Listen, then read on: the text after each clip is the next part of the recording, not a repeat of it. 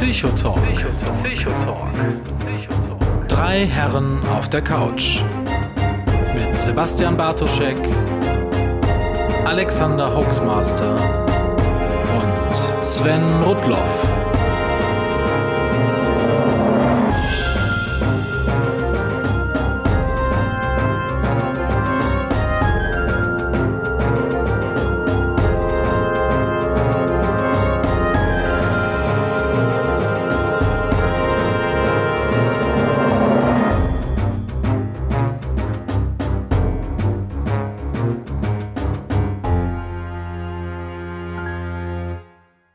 Ja, schönen guten Abend zu Folge 18 des Psychotalks. Etwas verspätet. Wir hatten die Sendung um einen Monat verschoben aus persönlichen Gründen.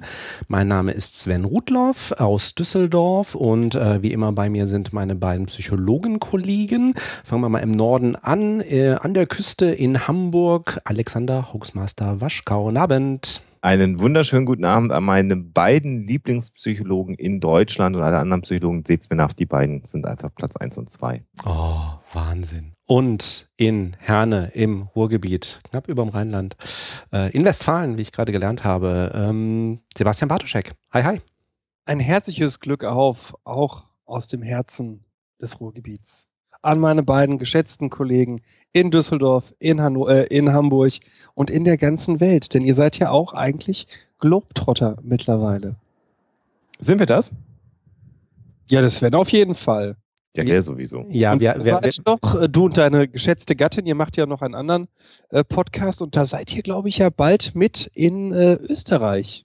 Ja, sind wir. Aber dazu vielleicht später mehr. Genau. Ja. Werbung machen wir am Ende der Sendung, so nach drei nee, Stunden. Mittendrin hatten wir doch gesagt, damit die Zuschauer. Ich mache heute nur Werbung. Ich mache heute. Ich esse übrigens äh, hier, mh, mm, sind die lecker Bresso Antipasti für 1,29 der Sonderpreis. Die sind aber auch nur noch haltbar bis Montag. deswegen der Sonderpreis oder deswegen, deswegen isst du sie jetzt? Achso. fällt zusammen. Ja, ähm, ich, ich kann anbieten ähm, gutes Original Schlüsselalt. Ich meine, Düsseldorf ist klar, ne? Ja, gehört dazu. Gegessen habe ich schon. Aber keine Markenware. Alexander? Äh, ich habe hier eine, eine ausgewählte Auswahl von äh, Skittles, Fruits habe ich hier stehen. Ich habe KitKat, ich habe ähm, ähm, äh, Mao am Kracher. Ich habe die guten Rewe Cookies mit 40% Schokolade. Ich habe hier so ein paar Funny Frisch, Chips Frisch, Ungarisch und diverse Ferrero-Produkte. Daneben gibt es Astra-Pilz, ähm, äh, weißen Rum und Coke Zero. Und damit kann ich tatsächlich die Stromrechnung für diesen Monat bezahlen. Wir können weitermachen. Darf okay. man heute noch Chips Frisch Ungarisch sagen? Ist das noch korrekt? Ähm, du meinst statt frisch rechtsradikal. Ist jetzt un Ungarisch auch schon diskriminierend? Ich weiß du, das gar nicht. Das hast du gesagt. Ich halte mich da raus. Zigeunerschnitzel. Du meinst, dass Ungarisch äh, diskriminierend ist? ist, ist dass, der Sa dass der Sarotti-Moor inzwischen der Sarotti-Magier ist, hatten wir schon mal, ne? Mhm. Ja. Wusstest du nicht? Doch. Ja, ja, nee, der, ja, ja. Ne, doch, doch. Ja, ja, das ist, Ach Gott, ich brauche. Wer das nicht weiß, guck mal demnächst auf die Sarotti-Schokolade. Man meint immer noch den Sarotti-Moor zu sehen, ist aber gar nicht.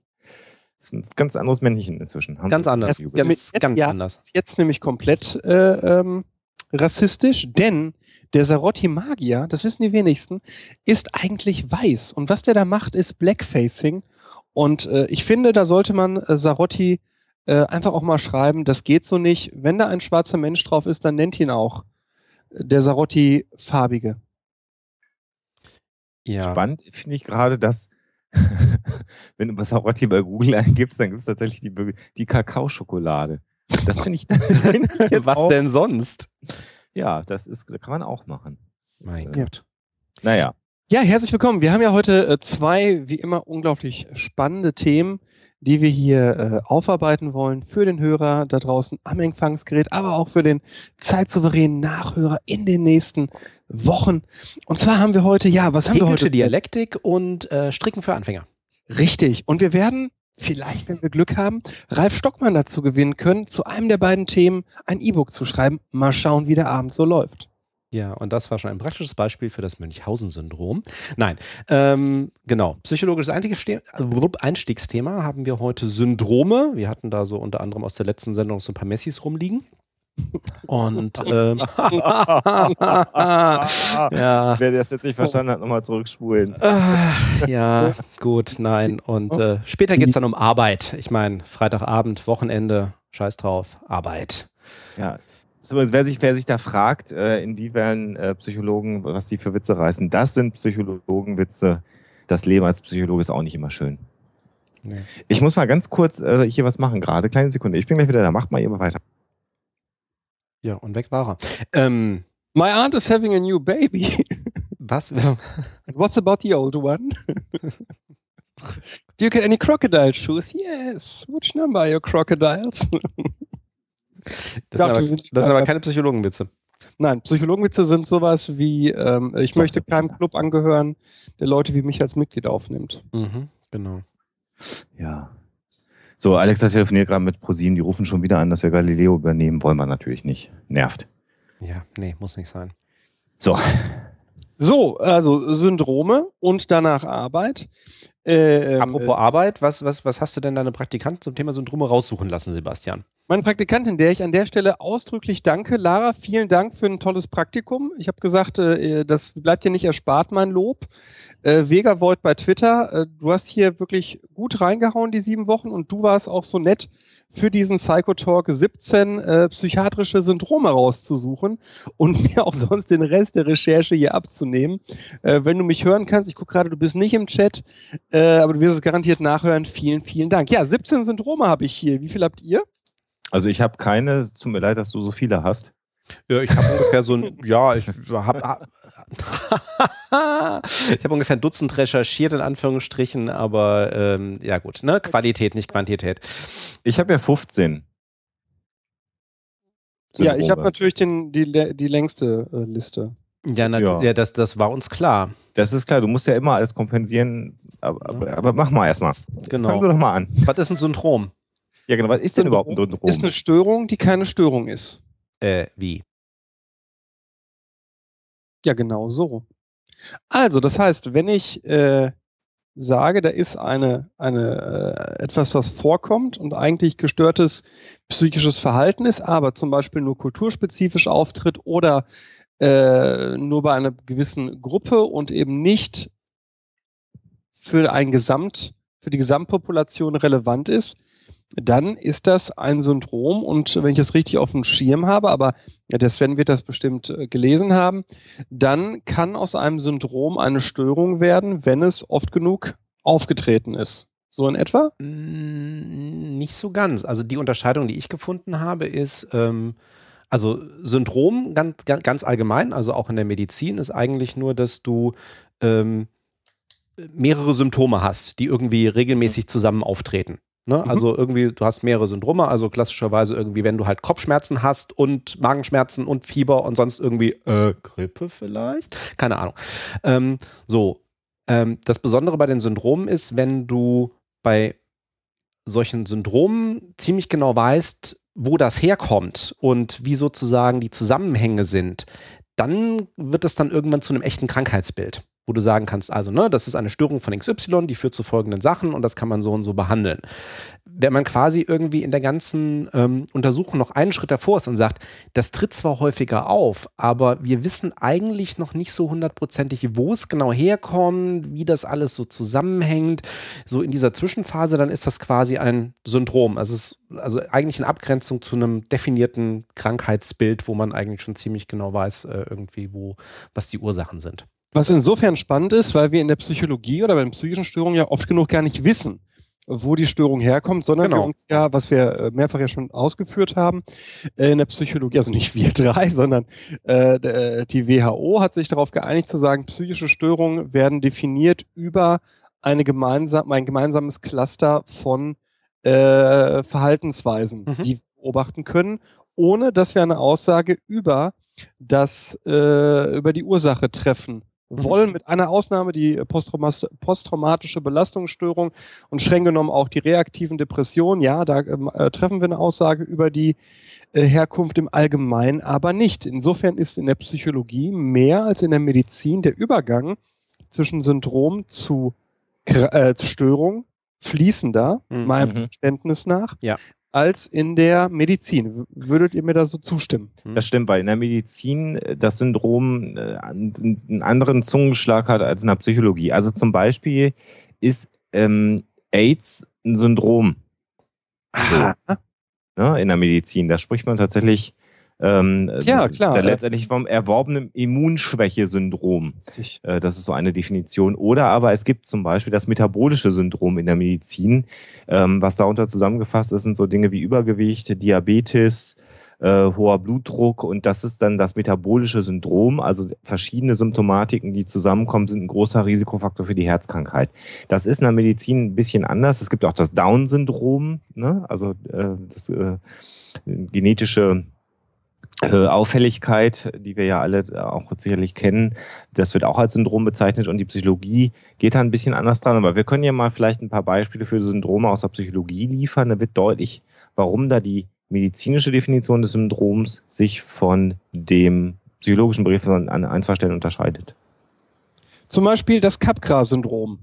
Das ist, das ist toll. Oh, da, oh da, äh, äh, äh toll, toll im Sinne von, ähm, ähm, das genau. ist interessant, mit Sicherheit nicht unbedingt toll für die, für die Betroffenen, aber. Ähm, ah, Entschuldigung, ja, das ne? aber, das, äh, ne? aber genau. Also, Disclaimer aber, an dieser Stelle, ganz spezifisch auch für mich. Ich werde mich total erfreuen an ganz vielen Syndromen, weil ich totalen Spaß an Syndromen habe, weil das ein, ich sage auch warum, weil das zeigt, wie unglaublich vielgestaltig menschliche Psyche sein kann. Mhm. Zu keinem Zeitpunkt in den nächsten zweieinhalb Stunden werde ich damit intendieren, mich über das subjektive Leid eines von einem Syndrom Betroffenen lustig zu machen. Wollen wir Diese eh Aussage ist nicht ironisch, sondern ernst gemeint. Ja, und da schließen wir uns auch alle an. So, der Rio postet gerade eine Liste der Syndrome. Damit war es das. Wir kommen zum zweiten. Nein, also ja, Capra-Syndrom. Nee, Capra. Genau. Kennt ihr, ne? Warte mal, ich kick mal gerade den Rio hier aus dem Chat. Der macht wieder alles kaputt. also, kennt ihr Capra? Kennt ja, ihr? ja, ja. Ich, ich, ich habe, oh Gott, wie, ähm, es ist peinlich gerade an der Stelle, ähm, wie heißt nochmal der, ähm, Joseph Capgras, 1873 bis 1950 geboren. ja, wenn der Sven das gesagt hätte, ne, Alexander, hätte ich geglaubt, dass. Nein, ich meinte jetzt Oliver Sacks die Bücher. Der Mann, der, der seine Frau mit einem Hut verwechselte, genau, was ja irgendwie ja. so die klassische Ansammlung von äh, psychologischen, schrägstrich psychiatrischen, neurologischen äh, Syndromen ist, also durchaus dann Beschreibungen, wie, wie das Zusammentreffen dann mit solchen Patienten ist. Genau, erklär mal, was ist das? Bei, bei, ganz kurz, bei Sex ist es besonders, aber neurologisch ja, ausgeprägt. Genau. Ne? Ich kann ja, auch also Sex übrigens S-A-C-K-S. Ne? Nicht S-E-X beim Bartoschek, wenn er Sex sagt, muss man immer gucken. Ja. Ich finde das jetzt ein bisschen äh, äh, Gender und so, aber ich will das gar nicht hier vertiefen. Also Capgras-Syndrom ist die Wahnvorstellung, dass ein Bekannter oder Partner durch einen identisch aussehenden Doppelgänger ersetzt wurde. Häufig bei Patienten mit Schizophrenie, Demenz oder nach unfallbedingten Hirnläsionen anzutreffen. Mhm. Häufig. Das heißt, wichtig da draußen, nicht immer. Ne? Syndrome, ab und zu kennen wir die Ursache in der Psychologie, ab und zu nicht. Mhm. Wobei, äh, also gerade Capra äh, in, in dem Zusammenhang sehr interessant ist, weil auch gerade in den letzten Jahren man ja eigentlich ziemlich genau eingegrenzt hat, was tatsächlich äh, höchstwahrscheinlich der psychologische Mechanismus ist, der da wirkt, äh, wie das zustande kommt. Das sagt jetzt immer nichts darüber hinaus, wie das quasi im Gehirn ausgelöst wird, dass es zu dieser Reaktion kommt. Aber ähm, ich bin über das Thema mal gestolpert, ähm, ne, als ich mich mal hier so für eine potenzielle Promotion so mit dem Thema Risikowahrnehmung beschäftigt habe und dabei so ähm, eben auch Emotionen. Und da wurde dann eben auch, bin ich dann auch über Studien zu Capra gestolpert und wo dann eben auch genau diese Aussage war, ähm, wenn diese Erfahrung zusammentrifft, du siehst einen Menschen, den du ähm, rein von deinem Wissen her wahrnimmst als jemanden, den du kennst, den du sehr gut kennst, weil du da viele Erinnerungen an diese Person hast, eben insbesondere Familienmitglied, Partner etc. Aber dir fehlt die emotionale Reaktion, das Gefühl in diesem Moment, wie du die Person siehst. Mhm. Mhm. Also quasi so eine Gefühlskälte und wie auch immer die dann halt dann verursacht ist. Und dass sozusagen dann Patienten dieses Zusammentreffen von diesen beiden Fakten so interpretieren, dass die sagen, der sieht so aus und der ruft ganz viele Erinnerungen wach, aber ich habe so nicht dieses Vertrautheitsgefühl mit dieser Person, das muss ein Doppelgänger sein. Ne, dass das so ein wesentliches Element ist, was da, was da wirkt. Wie es dazu kommt und genau wie Sebastian gesagt hat, dass, je, dass jemandem halt genau irgendwie diese emotionale Reaktion plötzlich oder emotionale Erinnerung fehlt, das kann halt auf vielfältige Arten und Weisen passieren. Und das ist aber auch mit Sicherheit nur ein, ein Moment, weil man sich immer noch fragen kann, ja, kann es nicht dann andere Interpretationen geben? Warum interpretiert man das dann ausgerechnet so, dass es halt ein Doppelgänger ist? Ja, ja. Das Spannende finde, Entschuldigung. Nee, ja, sag. Das Spannende an dem Capgras-Syndrom finde ich, dass es in der Popkultur unglaublichen Eingang gefunden hat. Mhm. Na, ich finde, wenn man äh, Horrorfilme sich anguckt oder so, so diesen, diesen äh, Bereich zwischen Science Fiction und Horror, da passiert ganz viel, was eigentlich genau das ist. Ne? Ja, aber das ist auch logisch, warum, ne? Erklär mal. Naja, also ich meine, was ist denn so die ultimative Furcht, wenn du, es gibt äh, mhm. typischerweise ähm, in, in, in der Lebensgeschichte, wenn du dich irgendwann von deinen Eltern auch löst, eigentlich noch einen Menschen, dem du ja eigentlich bedingungslos vertraust, der dir näher steht als jeder andere Mensch, das ist dann dein Lebenspartner. Hallo? Hallo? Partner. Ähm, und was gibt. Bin ich noch da? Hallo? Du, du, dann, die Qualität wird ein bisschen schlechter bei dir, Alexander. Ja, okay. Kann ich gerade nicht. Ja. Ich hoffe, dass, dass sich das gleich wieder fängt. Also, was gibt es dann Schlimmeres, wenn die Person, der du sozusagen das ultimative Vertrauen entgegenbringst, äh, ähm, plötzlich vielleicht ein Fremder nicht mehr deines Vertrauens würdig Alexander ist bei mir weg. Ich ist. Ein Fremder ist. Also. Alexander. Noch hören, weil ich höre euch beide noch. Ich höre dich mit ja. ganz, ganz starken Aussetzern. Jetzt bist du wieder da. Sprich mal ein bisschen weiter. Vielleicht hat sich wieder ein bisschen. Ja, also meine Leitung sagt, dass sie stabil ist hier. Nee, jetzt ist wieder gut, jetzt wieder gut. Nee, genau, ja. aber nee, stimme ich dir zu. Also ne, diese, diese, diese ultimative Angst, dass eben etwas extrem vertraut ist, ein extrem vertrauter Mensch plötzlich eben ein ganz, ganz Fremder ist, dem du eben nicht mehr vertrauen kannst. Ja. Ja, also klar, äh, trotzdem wundert mich, also es gibt ja auch andere äh, Syndrome, dass dieses Syndrom trotzdem äh, so viel, also ach so, das heißt, nee, darf ich, offen fragen, darf ich dich so verstehen, Alexander, dass du glaubst, dass die äh, hinter dem Capgras stehende Angst eine so fundamentale ist, dass gar nicht das Capgras-Syndrom in den Filmen gespiegelt wird, die ich meine, sondern eigentlich diese Angst? Ich glaube eher, dass, die, dass so ein Drehbuchautor oder ein Buchautor genau mit dieser Angst spielt und wenn er dann so ein bisschen rumsucht äh, irgendwie in der Recherche, stößt er auf das Capgras-Syndrom und sagt, das ist ja geil, das gibt es ja wirklich. Verstehe. Also äh, glaube ich eher. Mhm, ja, glaube ich auch. Das ist also, so, weil ich habe mal jemanden kennengelernt, der das äh, äh, im Rahmen einer paranoiden Schizophrenie hatte. Oh. Mhm. Das war, ne, ich will jetzt hier nicht meine alten Bildgeschichten aus dem Krieg auswärmen, aber das war ein Mann, der sich bei uns meldete. Du hast äh, mal für die Bild gearbeitet? Münchhausen-Syndrom. Münchhausen-Stellvertreter? ich. Auf jeden Fall rief er einer an und sagte, ähm, seine Frau sei ausgetauscht worden. Ähm, er werde verfolgt und so. Er sei auch in der Klinik gewesen wegen Schizophrenie und so. Und als er in der Klinik war, haben sie seine Frau ausgetauscht gegen eine Person, die genauso aussieht. Aber er merkt das. Das ist nicht seine Frau. Mhm. So, ne?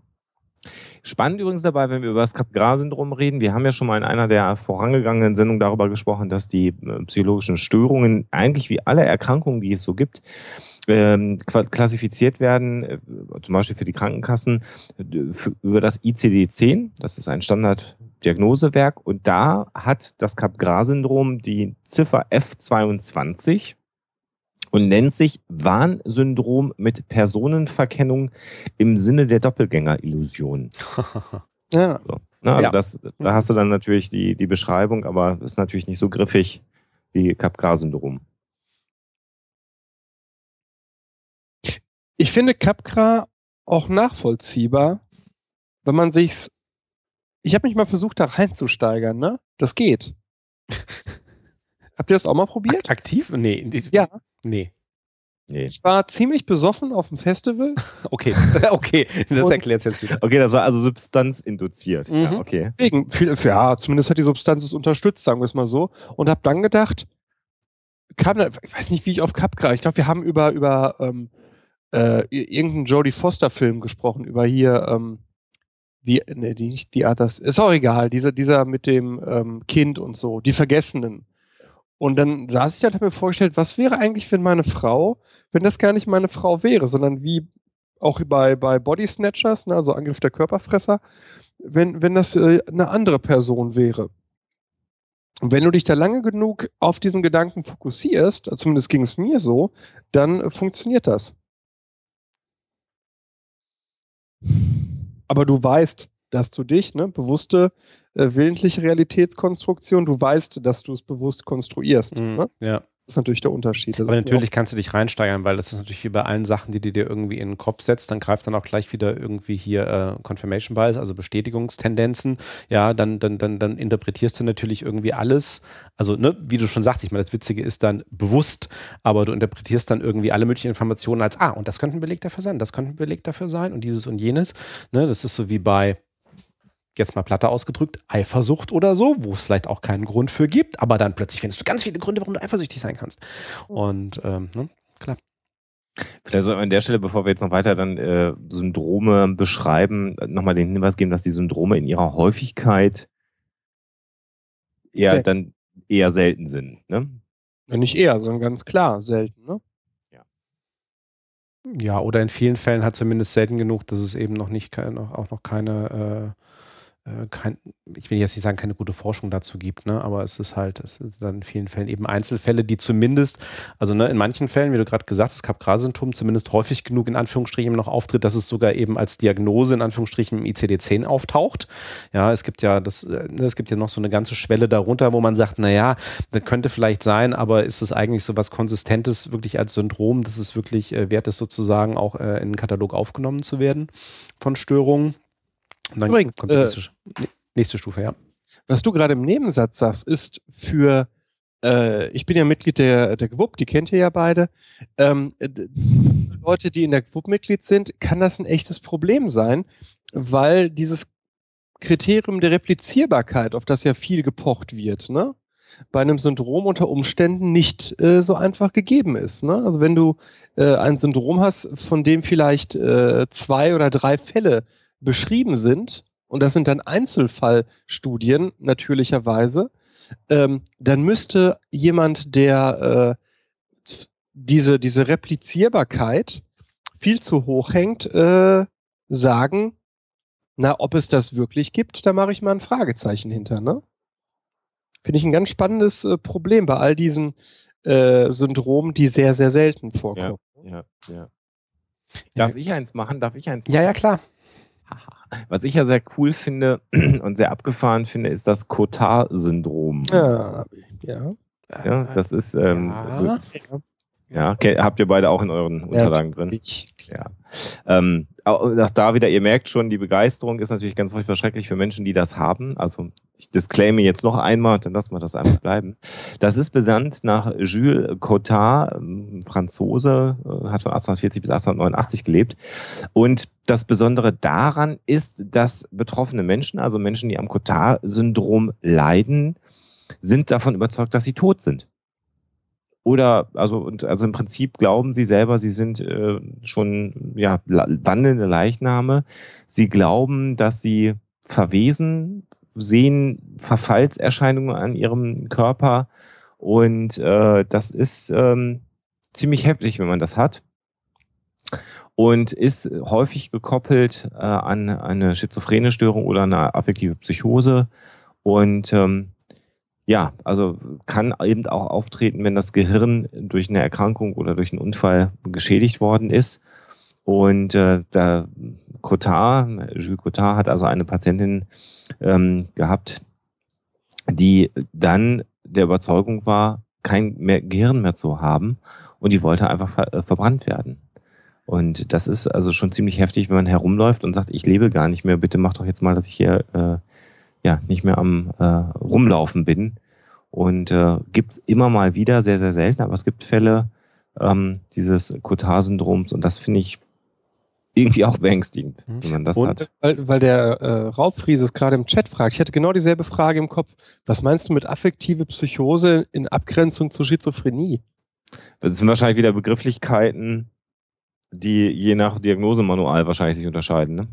Also äh, ich habe hier Depressionen stehen. Äh, es gibt natürlich Depressionen mit psychotischen Symptomen. Die gibt's, ja. Wahrscheinlich ist es das, oder? Wahrscheinlich ist es das. Ja. Ich gucke hier gerade nochmal selber gerade nach. Ja. Ja, wobei es ist, also äh, der, es ist, der, Witz, ja. der, der, Witz ist auch, dass äh, ne, Cotard und ähm, also auch wieder neurologisch irgendwie Cotard und äh, Capgras auch irgendwie in, genau in die ähnliche, ähm, in, in, der gleichen Ecke verortet werden, wo nämlich gesagt wird, genau das, was ich beschrieben hatte bei, äh, bei Capgras, äh, dass äh, halt irgendwie da ne, die, die, die, die Gefühlswelt halt gestört ist. Du erkennst halt eine andere Person, aber du hast nicht irgendwie die gleiche emotionale Verbindung zu ihr und dann sagst halt, das ist halt irgendwie ein Doppelgänger, die ist nicht wirklich echt. Äh, wird halt vermutet, dass bei Kotar was ähnliches wirkt, nur dass du sich, dich quasi im Spiegel siehst oder dich selber wahrnimmst ja. und zu dir selber irgendwie dieses diese emotionale Verbindung nicht hast und dann sagst du, das bin nicht ich, also ich bin tot oder ne, ich, ich selbst bin irgendwie ersetzt worden und ich existiere eigentlich gar nicht. Und ähm, aber ne, mit den gleichen Geschichten, das ist eben dann, ähm, kann man dann auch sagen, ne, also je, nach, je nachdem, wo es dann herkommt, also ob das jetzt mit, wo du sagst, ähm, bei, einer, bei einer schweren Depression, dass vielleicht eben auch die Gefühlsvernehmung gestört ist, bei, bei einer Schizophrenie, wo das mit, mit im, im, im Symptom mit drin, im Syndrom mit drin sein kann, oder du sagst ähm, generell affektive Störungen, ne, also also, ähm, also bipolare Störung wird zum Beispiel auch irgendwie erwähnt im Zusammenhang mit, äh, mit Cotard. Habt ihr mal jemanden kennengelernt, der das hatte? Weil nee. ich habe niemanden kennengelernt. Mm -mm, nee. Nee. Nee. Aha. Nee, hat mich aber interessiert, weil ich hätte gerne so einen Ersthandbericht. Aber auch da fällt mir gerade mal auf, äh, auch das ein Popkultur äh, hat zumindest Eingang gefunden, ne? Diese Thematik, äh, dass, ein, dass die, die Hauptperson eigentlich äh, tot ist. Also ja, also äh, wobei ja das sich insgesamt einem, einem Wandel unterzieht. Also ich, ich mache das jetzt mal und dann werden sie mich wieder dafür schlagen, aber die äh, nächste Folge von Huxilla TV, die es geben wird, wird sich um Zombies äh, handeln.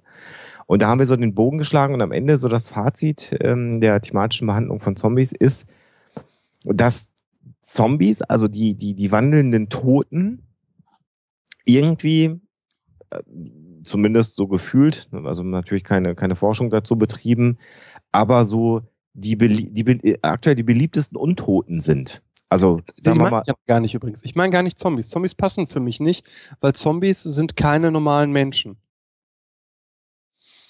Sondern. Naja. Ich jetzt das, Film, hm? Naja, es, es, wandelt sich ja, ne? Also, es gibt ja inzwischen diese, diese Virus-Zombies, die ja im Prinzip an einer Krankheit leiden. Ja, das hat sich ja auch gewandelt, ne? Ja, aber auch die sind, das ist nicht das, was ich meine. Ich meine jetzt sowas wie äh, klassischerweise Carnival of Souls, ne? So. Äh, also die, die, die, die Sachen nach ähm, Ambrose Bierce, ne? Also eine ja, Person, die eigentlich schon tot ist, aber ihr eigenes Todsein nicht realisiert. Ja, okay. Hinweisreize dann bekommt, die ihr zeigen, dass sie eigentlich tot ist, ne? Also das selbstbewusste Wahrnehmen des eigenen Todes als Unterscheidungskriterium an der genau, Stelle. Was der Zombie ah, okay. nicht hat. Ja, ja, okay, okay.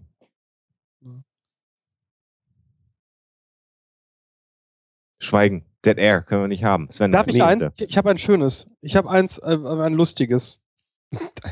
ja. Es ist wirklich lustig. Ja, komm, hau raus. Das Jerusalem-Syndrom. Ja, das ist wirklich abgefahren. Ach so, ja. Hm, schon mal da gehört, kann man ja. direkt frühstücken mit Paris zusammen. Äh, Paris-Syndrom, Jerusalem-Syndrom. Und lachen wir erstmal Jerusalem. Ähm, das ist wohl tatsächlich so, wenn Leute zu Besuch sind in Jerusalem, dann ist ein Teil von denen auf einmal äh, religiös zwanghaft entrückt, hat Wahnvorstellung oder andere psychoseähnliche Erfahrungen. Und äh, das klingt jetzt hier so äh, formalistisch. Ich habe das mal an anderer Stelle nachgelesen. Viele von denen halten sich auf einmal für den Messias. Zum und das passiert, wenn sie in Jerusalem sind. Das, und äh, ich habe gedacht, ah, da ist doch hier auch. Hm, hm, hm, hm. Aber das sind echt viele Fälle des Jerusalem-Syndroms, die auftreten. Also es ist, kommt wirklich deutlich häufiger vor, als man es meint. Jetzt finde ich nur gerade nicht meine, meine Quelle mit der Inzidenz, wie oft das aufgetreten ist. Ähm, ähm, ungefähr, genau, hier, 100, 100 Besucher pro Jahr sind davon betroffen. Das finde ich eine sehr beeindruckende Anzahl. Ja, wobei ab, absolute Zahl, die Frage ist halt, ne, bei der, bei der Gesamtheit aller Touristen, die tatsächlich nach Jerusalem kommen, ja, okay. auf eines Jahres, ist es wahrscheinlich auch wieder entsprechend gering. Aber klar, du merkst da natürlich die Häufung, weil äh, passiert halt alles in Jerusalem, ja. Und wenn die Leute natürlich dann irgendwie, äh, da gibt es dann auch wiederum viele Zeugen drumrum und äh, vielleicht weiß ich ja nicht, wie das ist, ob dann mittlerweile auch die Krankenhäuser dann drauf eingerichtet sind, wenn dann irgendjemand, ähm, der ist jetzt ein bisschen weit weg von dem, wie er sich ja. sonst irgendwie benimmt in Jerusalem äh, eigens dafür ausgebildete Guards, die ein Auge darauf haben, wenn Leute entsprechende äh, Sachen entwickeln. Zum Beispiel auf einmal sich nur so eine äh, Toga um den Körper wickeln. Also ich habe eine Zahl aus dem Jahr 2010, da waren es 3,45 Millionen Besucher äh, im Jahr äh, in Israel. Hm? Also Israel, jetzt nicht unbedingt Jerusalem, aber Israel, aber gut. Wenn man dann davon ausgeht, dass vielleicht 50 Prozent davon mindestens auch Jerusalem besuchen, dann bis zu anderthalb Millionen Besucher pro Jahr. Dann, ja gut, dann relativiert das natürlich. Psychologenwitz an der Stelle. Das ist ja schon ein recht altes Syndrom. Der erste dokumentierte Fall ist ja jetzt 2014 Jahre alt. Mhm. Ja. 76 Prozent sind in Jerusalem von den 3,45 Millionen, lese ich hier gerade. Oh, dann ist man, ja, okay. Ja, das heißt, das ist, dann ist die Inzidenz wieder im Verhältnis kleiner. Hm, ja, okay. Ne? Äh, könnt ihr ja mal im Dreisatz ausrechnen und wer da weiß, äh, was das dann für eine Anzahl ist, der hat für sich selber wissenschaftlich was erarbeitet, also, darf sich ein Bier kaufen gehen oder also der, also Getränk seiner Wahl. Sebastian hat bei der Gelegenheit dann gleich irgendwie noch Paris-Syndrom erwähnt, wobei ich natürlich, was irgendwie so meine, meine persönlichen Favoriten angeht, natürlich dann eher das Stendal-Syndrom irgendwie erwähne, was ja auch in diese Trias mit reingehört. Ich gedacht, ja. irgendwie so das London-Syndrom. Nee, nee, Düsseldorf. Nee. Nein, ich das Düsseldorf-Syndrom. Nee, nee, nee. Alle Menschen kommen nach Düsseldorf und haben auf einmal Staub an der Nase. Nein, das Paris-Syndrom äh, betrifft ausschließlich, das war mir neu tatsächlich, betrifft ausschließlich japanische Besucher in Paris oder allgemein in Frankreich, Schrägstrich Spanien, wurde mir hier recherchiert. Ähm, erscheint als schwere Form von Kulturschock, psychische und physische Angstsymptome, Derealisation oder Depersonalisierung, akute Wahnvorstellungen, Verfolgungsideen, Halluzinationen, ein bis zwei Dutzend Fälle jährlich bei circa sechs Millionen japanischer Touristen. Ja. Schon abgefahren. Mhm. Ja, hatte ich nie davor gehört. Hatte, also ich bin, bin auch tatsächlich, also ich wusste nichts davon. Ich habe es deswegen genommen, weil ich äh, erst dieses Jahr auch äh, nach langer Zeit mal wieder halt Urlaub in der Toskana und, und, in Florenz gemacht habe. Das ist nicht Paris, Sven. Nein, Stendhal-Syndrom ist genau das gleiche, in Anführungsstrichen. Das tritt nämlich bei Studenten, äh, Studenten sage ich schon, bei Touristen, bei Besuchern auf äh, in beispielhaft Florenz, aber auch irgendwie zum Beispiel Athen. Ähm, tatsächlich irgendwie nach äh, Stendhal, dem Schriftsteller, ähm, benannt. Ähm, das ist nämlich tatsächlich auch eine eher psychosomatische Störung, Panikattacken, Wahrnehmungsstörungen, wahnhafte Bewusstseinsveränderungen, vermutlich im Zusammenhang mit einer kulturellen Reizüberflutung. Ja? Man nennt es auch, sehe ich hier gerade, äh, ging mir gerade durch den Kopf, man nennt es auch Florenz-Syndrom. Tatsächlich. Tatsächlich. Ja, man nennt es Hyperkulturemie mhm. oder Florenz-Syndrom auch. Mhm. Und wer, wer, wer hat es als erster irgendwie auch mal irgendwie äh, physiologisch beschrieben? Sigmund Der Herr Stendhal. Nein, nein, nein, nein. Das ist, also ja, dem ist das passiert. Also dem wurde, also der hat in seinem, äh, in seinen Reisenotizen über Italien hat er, hat er das bei Florenz beschrieben und deswegen hat das dann eine, eine Ärztin, glaube ich, ja, eine italienische Psychologin hat das dann nach Stendhal benannt. Und, ähm, Graziella Magherini. Graziella Magherini. Und ähm, aber tatsächlich hat äh, erste psychologische Bewertung von Kunstempfinden Sigmund Freud. Der hat das nämlich selber irgendwie ähm, erlebt beim ersten Besuch der Athener Akropolis. Erinnerungsstörungen und das hat bei ihm Schuldgefühle ausgelöst. Aber na gut, wir wissen ja alles, was es auch Freud geben. Bei der Akropolis ist, äh, ne, schießt mir ja immer Mireille Mathieu durch den Kopf. Aber gut. Ich wollte es gerade singen. Ich wollte es gerade singen. Akropolis. Packt's auf eure LP. Ich muss gehen. es wird 2015 ein Musikalbum geben. Ich glaube, ja. Ist das Egal wie, es wird eins geben. Stockholm und Lima. Äh, Stockholm und Lima. Äh, Stockholm, ähm, ja, war ich auch schon. Bin ich auch an der Bank vorbeigegangen, wo das passiert ist. Und der Alexander Nein. löst es jetzt auf. Das Stockholm-Syndrom ist ähm, ein. Es ist gut, dass ich das vorbereitet habe. Ne? Das wäre ziemlich peinlich gewesen. Ne? Weiß doch jeder, hat auch irgendwas mit Entführungen zu tun und so.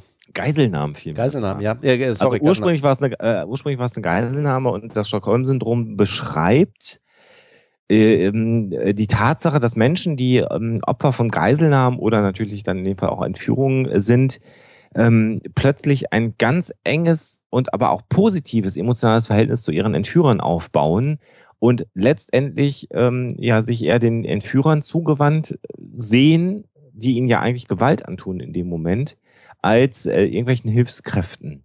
Und ähm, das ist äh, ein Phänomen, was äh, benannt ist nach einer nach einem äh, Geiseldrama, das 1973 äh, im August in Schweden stattgefunden hat.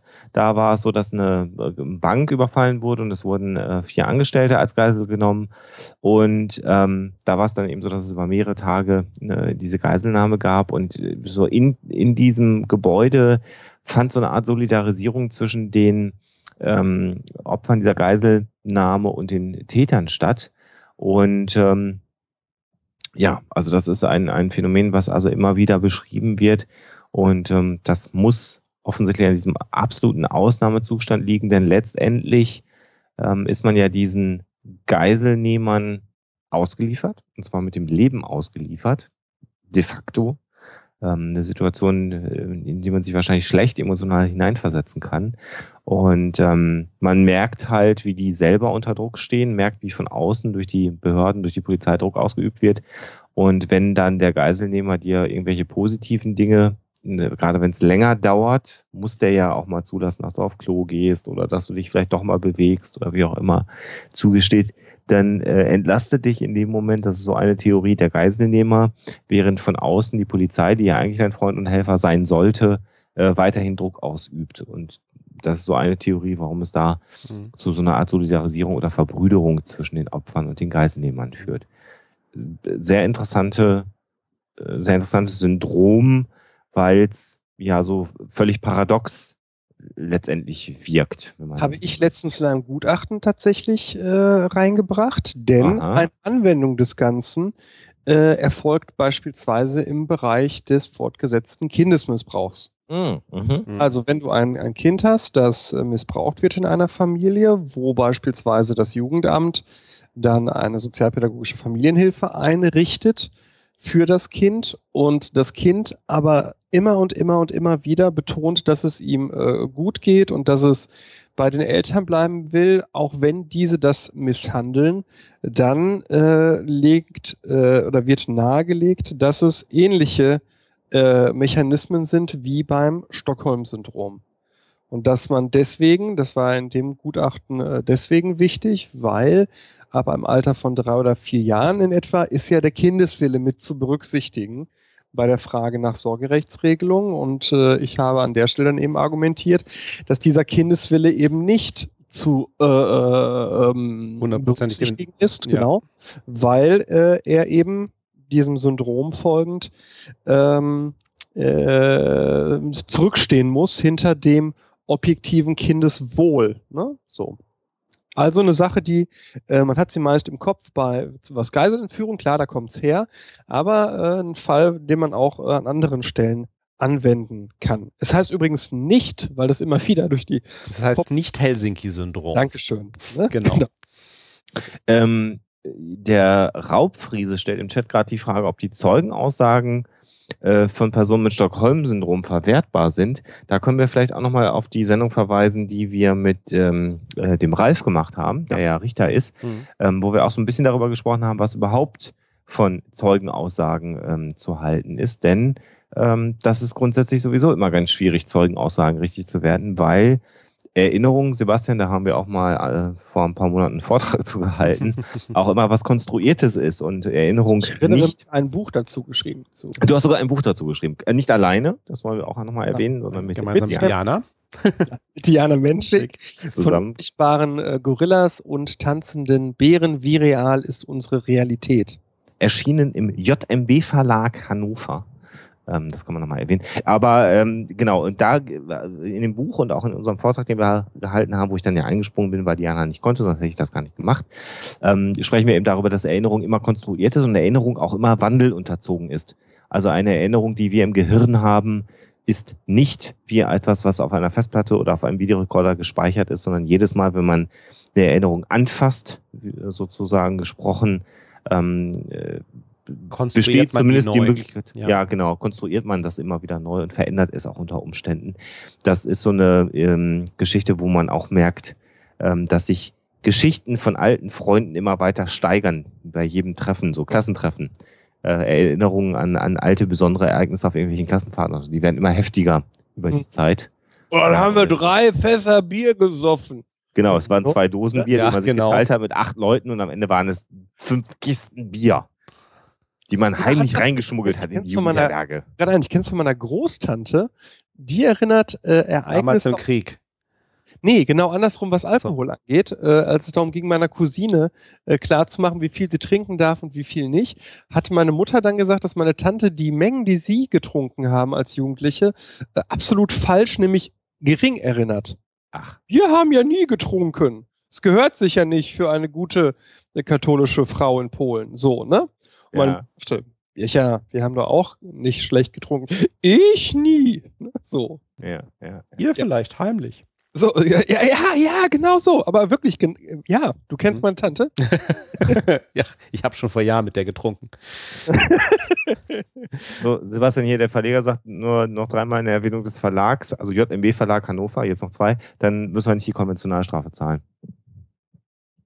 Ähm, ich werde JMB Verlag jetzt nicht nochmal erwähnen, denn JMB Verlag wird oft genug erwähnt. JMB Verlag ist einfach nicht hinreichend erwähnbar. Wir sollten vielleicht eher, eher, wir sollten vielleicht eher äh, Wahlwerbung machen für den äh, Bürgermeisterkandidaten von Bockenem im nächsten Februar.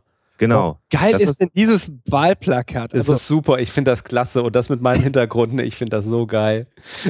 Wie heißt es, die dicken Jahre? Nee, die, achso, die dicken, ach nee, das meinst du, die dicken Jahre kommen erst noch, ja.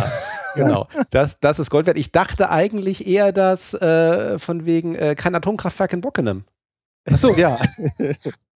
Niemand hat die Absicht, in Bockenem ein Atomkraftwerk zu bauen. Nein, genau. Lima-Syndrom.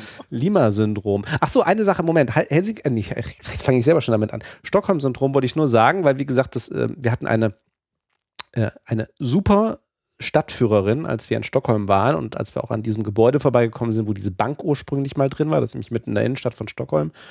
Und äh, die hatte dann auch noch ausgeführt, dass tatsächlich die Geiseln von damals, von diesem, äh, die, die Angestellten, die damals zu Geiseln genommen wurden, äh, fünf Tage lang in, in Schweden, ähm, also nicht nur irgendwie dann vor Gericht und irgendwie dann bei den Zeugenaussagen, also dann eben auch positiv über die, über die Entführer da gesprochen, über die Geiselnehmer gesprochen haben, ähm, sondern äh, sich das auch noch über Jahre hingezogen hat. Also das ist auch in, in Schweden absolut bekannt. Also die, nicht nur, dass sie die im, im, im Gefängnis besucht haben, sondern die hatten dann auch noch, äh, haben bis heute auch Kontakt, äh, sind eben auch Freundschaft, also einige von denen miteinander eben auch sehr freundschaftlich verbunden und ähm, sind auch irgendwie dann natürlich auch entsprechend bekannt in der, in in der schwedischen Gesellschaft ähm, das ist schon äh, sehr faszinierend. Aber man kann eben genau, Alexander, wie du gesagt hast, eben auch sehr gut nachempfinden. Das hat so ein bisschen was von In-Group, Out-Group-Verhalten, wie man ja immer so schön sagt. Du, du mhm. bist halt mit den, äh, du neigst halt eben dazu, du identifizierst dich dann du fühlst dich dann eher gemein mit den Entführern. Man ist da zusammen in einem Gebäude und das andere sind halt die anderen da draußen, die Polizei, die Rettungskräfte, wie auch immer. Und äh, wie dann eben auch leider äh, Sebastian sagte, wenn das natürlich in ähnlichen Situationen ist, ähm, äh, wie bei Kindesmissbrauch, so, äh, ne, wo orientiere ich mich hin? Und wenn das natürlich dann vielleicht auch noch entsprechend unterstützt wird, dann ähm, von den Erwachsenen, äh, die dann eben sagen, ne, das, das, das ist unser Ding und die da draußen und die anderen sind die Bösen und wie auch immer und, ähm, ne, und, und, und, und wir halten zusammen oder so, dann ähm, kann man das, glaube ich, ansatzweise nachvollziehen, wie es, wie es eben unter Druck dazu ja kommen kann das ist ja wie mit uns dreien hier im Psychotalk. Ähm, wir, wir, wir haben ja auch den Eindruck, dass wir uns mögen, einfach weil wir hier mal alle paar Wochen drei Stunden miteinander verbringen müssen. Das würden wir ja nicht mit Idioten machen. Also, und so das denken das. wir uns halt dann irgendwie nach diesen drei Stunden. Wenn erstmal wieder zwei Tage vergangen sind, dann denkt man sich, ah, oh Gott, boah. Verdammt nochmal, ey. Aber. Wie hält die das mit ihm aus? Denkt jeder von uns. Da merkt, da merkt ihr zum Beispiel, was für ein Nickel der Bartoschek eigentlich ist. Ne? Aber ja. Kupfer und ein Nickel. Lima-Syndrom. Ist dasselbe nur andersrum. Also, sprich, der Geiselnehmer äh, solidarisiert sich äh, paradoxerweise erscheint äh, auch mit den Wünschen und Bedürfnissen der Geisel des Opfers. Ist benannt nach einer Geiselnahme in der japanischen Botschaft in Lima. Und Erklärungsansatz äh, psychologischer Natur ist, dass dadurch der Geiselnehmer sein moralisches Dilemma auflöst, dass er eigentlich ja weiß, dass er da etwas Falsches tut. Mhm. mhm. So nach dem Motto, ja, also beziehungsweise auch, klar, Identifizierung insofern oder Annäherung an die Opfer, weil ähm, es geht in solchen Fällen ja dem Täter in den seltensten Fällen um die Opfer, sondern die sind ja Mittel. Ja. Ne, die sind Druckmittel, die sind halt in Anführungsstrichen, je nachdem, worum es geht, zur falschen Zeit am falschen Ort, wie man ja so schön sagt. Ja, so nach dem Motto, ich will dir ja gar nichts Böses. Ne? Das ist, ne, wir sind jetzt auch genau so, wir sind gemeinsam jetzt halt hier in dieser Situation, es tut mir leid, das sind wohl auch genau solche Sachen, die auch in Stockholm passiert sind. Ne? Wie gesagt, ich meine, also die freundschaftliche Verbindung geht ja in beide Richtungen, auch da.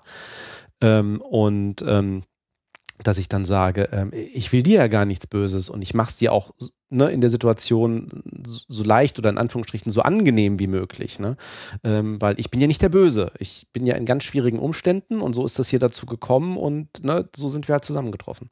Ich glaube tatsächlich, dass man da, aber das wird den Rahmen der heutigen äh, Sendung sprengen, äh, irgendwann mal die, die, die, die das Fass aufmachen könnte, vielleicht laden wir dazu mal Lydia oder so ein, mhm. äh, Lydia Benecke, dass, dass man sich anguckt, warum begehen Menschen Straftaten?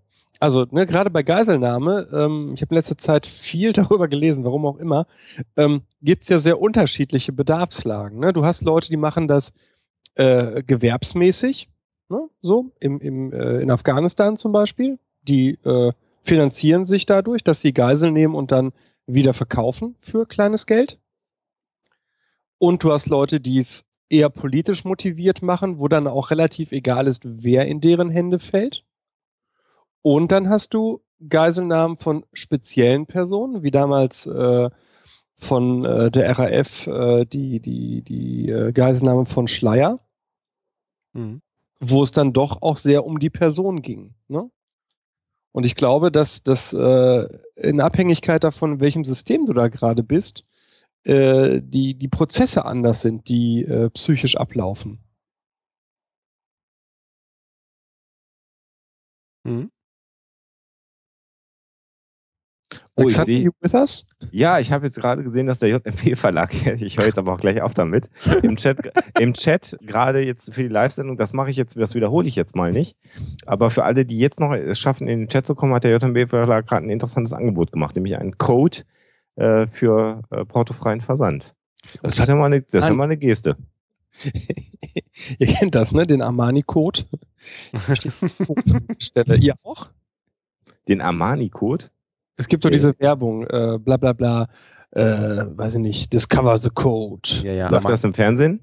Genau, im Fernsehen. Ich gucke kein Fernsehen, Sebastian. Ah, okay. Das gibt es bestimmt auch als E-Book. Und dann kommt da äh, diese Code-Betonung, so als würde der KOT sagen. Und ich denke mir, hm. der Armani-Code, was ist eine Kacke, die nach Parfüm stinkt.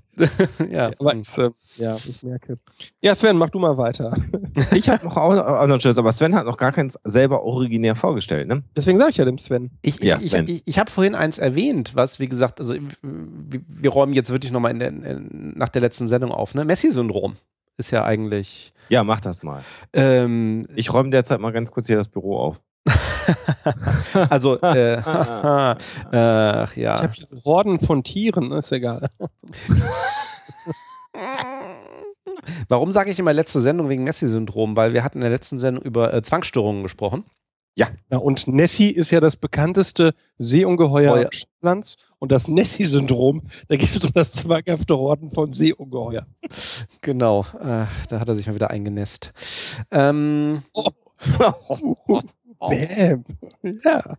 Messi-Syndrom. Messi, zwanghaftes Horten von Sachen. Auch, äh, also so halt nichts mit, äh, nach der Fußball-WM hat übrigens nichts mit Lionel Messi zu tun. Na, oh, genau, stimmt. Oh, Messi, oh, auch sehr schön, ja. Ja. Jetzt, jetzt reicht aber auch, jetzt reicht es mit den Karlauern, jetzt ist auch gut. Messi-Syndrom. heißt im Englischen auch tatsächlich Compulsive Hoarding. Damit ist es eigentlich, ne, also so zwanghaftes Horten äh, von Sachen. Horten hört ein Hu? Horten hört ein Hu, genau. Ach Gott. Jens schreibt gerade im Chat, Cristiano Ronaldo räumt jetzt seine Wohnung nicht mehr auf, damit er Messi genannt wird.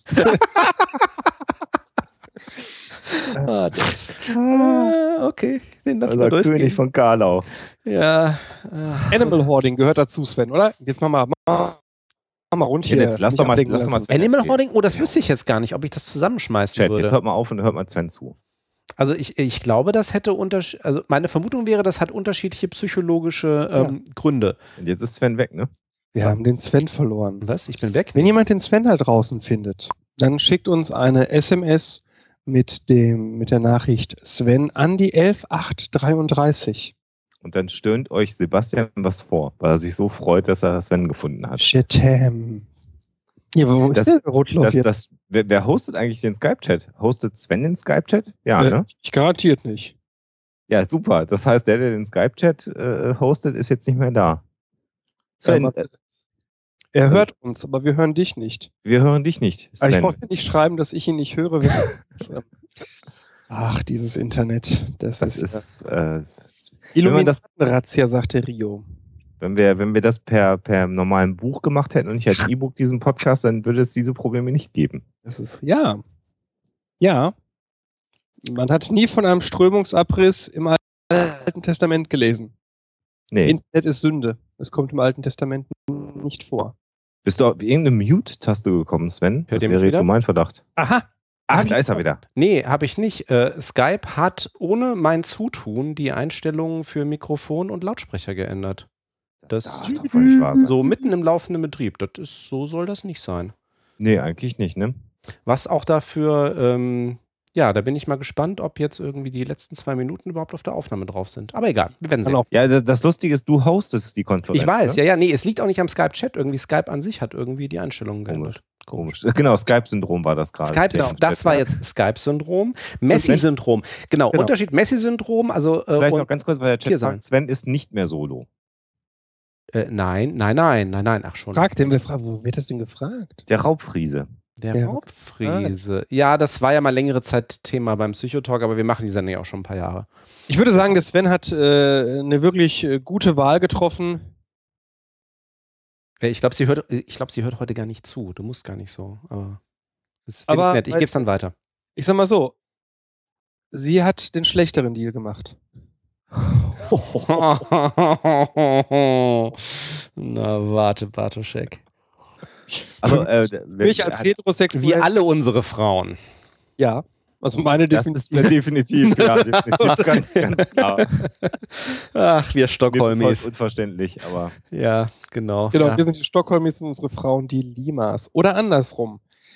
Schreibt uns dazu äh, Briefkarten, schickt sie an äh, Psychologische Dienstleistungen Bartoschek, Buchmannstraße 131 in 45661 Recklinghausen. Unter allen Einsendungen verlose ich ein paar getragener Socken von mir. Aber weiter Sven, Messi-Syndrom. Du bist so eklig, Sebastian. Oh. Volksnah. Passt doch zum, ja, Ose, ja. Ah. Ja, Quant Quantität, ne, an der Stelle. So, Messi-Syndrom ist ein Nee, was ich sagen wollte, Messi-Syndrom wird ja eigentlich gesagt, entsteht dadurch, ähm, das ist eine, äh, Zitat, psychische Wertebeimessungsstörung. Mit anderen Worten, Leuten fällt es schwer, irgendwie zu unterscheiden, was wertvoll, was wertlos ist und Entscheidungen zu treffen zwischen unterschiedlichen Gegenständen. Deswegen schmeißen sie nichts mehr weg. Alles ist irgendwie gleich wichtig. Ähm, ich glaube nicht, dass das beim zwanghaften Horten von Tieren ähnlich ist, weil ich glaube, da ist es tatsächlich so, ist es sozusagen eine, ähm, ne, äh, ne, die müssen halt alle gerettet werden. So ungefähr, ohne Rücksicht auf Verluste. Ne? Also möglichst, möglichst viele Tiere. Ich glaube, das ist ein bisschen äh, würde ich psychologisch wahrscheinlich ein bisschen anders einordnen. Also jetzt mal so meine Vermutung. Ich weiß nichts genau über, ähm, wie hat ich dachte, gesagt? Das fällt immer zusammen. Also das bin ich wirklich. Das hat nee, überhaupt nicht. Nee, nee, nee, nee. Nee, das sind zwei unterschiedliche Störungsbilder. Also ein Animal Hoarder äh, äh, muss nicht ein, ein Messi im typischen Sinne sein. Überhaupt nicht, nee. Habt ihr die, die, diese Serie gesehen? Auch, wo lief das denn? Äh, Wir gucken kein Fernsehen. Du meinst so eine Scripted Reality-Doku, wo Wohnungen eingerichtet werden und dann so getan wird, als ob das reale Wohnungen seien und reale Ereignisse, die man sieht? Nee, habe ich nicht gesehen. Wo war das denn? Auf History Channel? Das war so eine Doku-Serie. Da haben die in realen Wohnungen gezeigt, wie reale Menschen ähm, halt Animals gehordet haben in den Staaten. Der History Channel hat auch Dr. Axel Stoll interviewt. Ja, wir auch. Ja. ja, aber von uns ist man ja Unseriosität gewohnt. Ja. Aber hat keiner gesehen von euch? Nee. nee. Okay. Jetzt ist hier so ein 40% Schokokeks, liebe Leute da draußen. Ich, hab mal, äh, ich war mal in einem Haushalt, äh, wo Animal Hoarding war. Warum waren wir Papierstapel oder nicht? Da waren Tiere. Ja, ja das, das, das, die Sache, und keine Papierstapel. Stimmt. Ja. Nee, stimmt, habt ihr recht. Es waren Unmengen von verschiedensten Tieren. Das fand ich spannend. Es war speziesübergreifend. Mhm. Und es hat so unglaublich gestunken. Das könnt ihr euch, ähm, also ich, ich erlebe ja schon tatsächlich ab und zu seltsame Sachen, aber das war, ich bin auch sehr empfindlich. Ich muss ganz, sage ich jetzt mal, das ist ganz ernsthaft, ich bin sehr empfindlich, wenn es um so eine Melange aus Schweiß, Kot und Uringeruch geht. Und das war echt für mich kaum auszuhalten. Wer ist das nicht? Aber ich kenne Leute, die machen das nicht viel aus. Die ja gut, du, ich meine, das ist dann das ist dann auch Gewohnheit an der Stelle. Ich meine, das ist auch klar. Aber die, äh, nee, das ist tatsächlich was Unterschiedliches. Also ich kenne halt beide Richtungen, also sowohl irgendwie, äh, also auch im, im, im, Bekanntenkreis, sowohl, ich sag jetzt mal reines Messi-Syndrom und die haben überhaupt nichts für Tiere übrig und wie auch immer.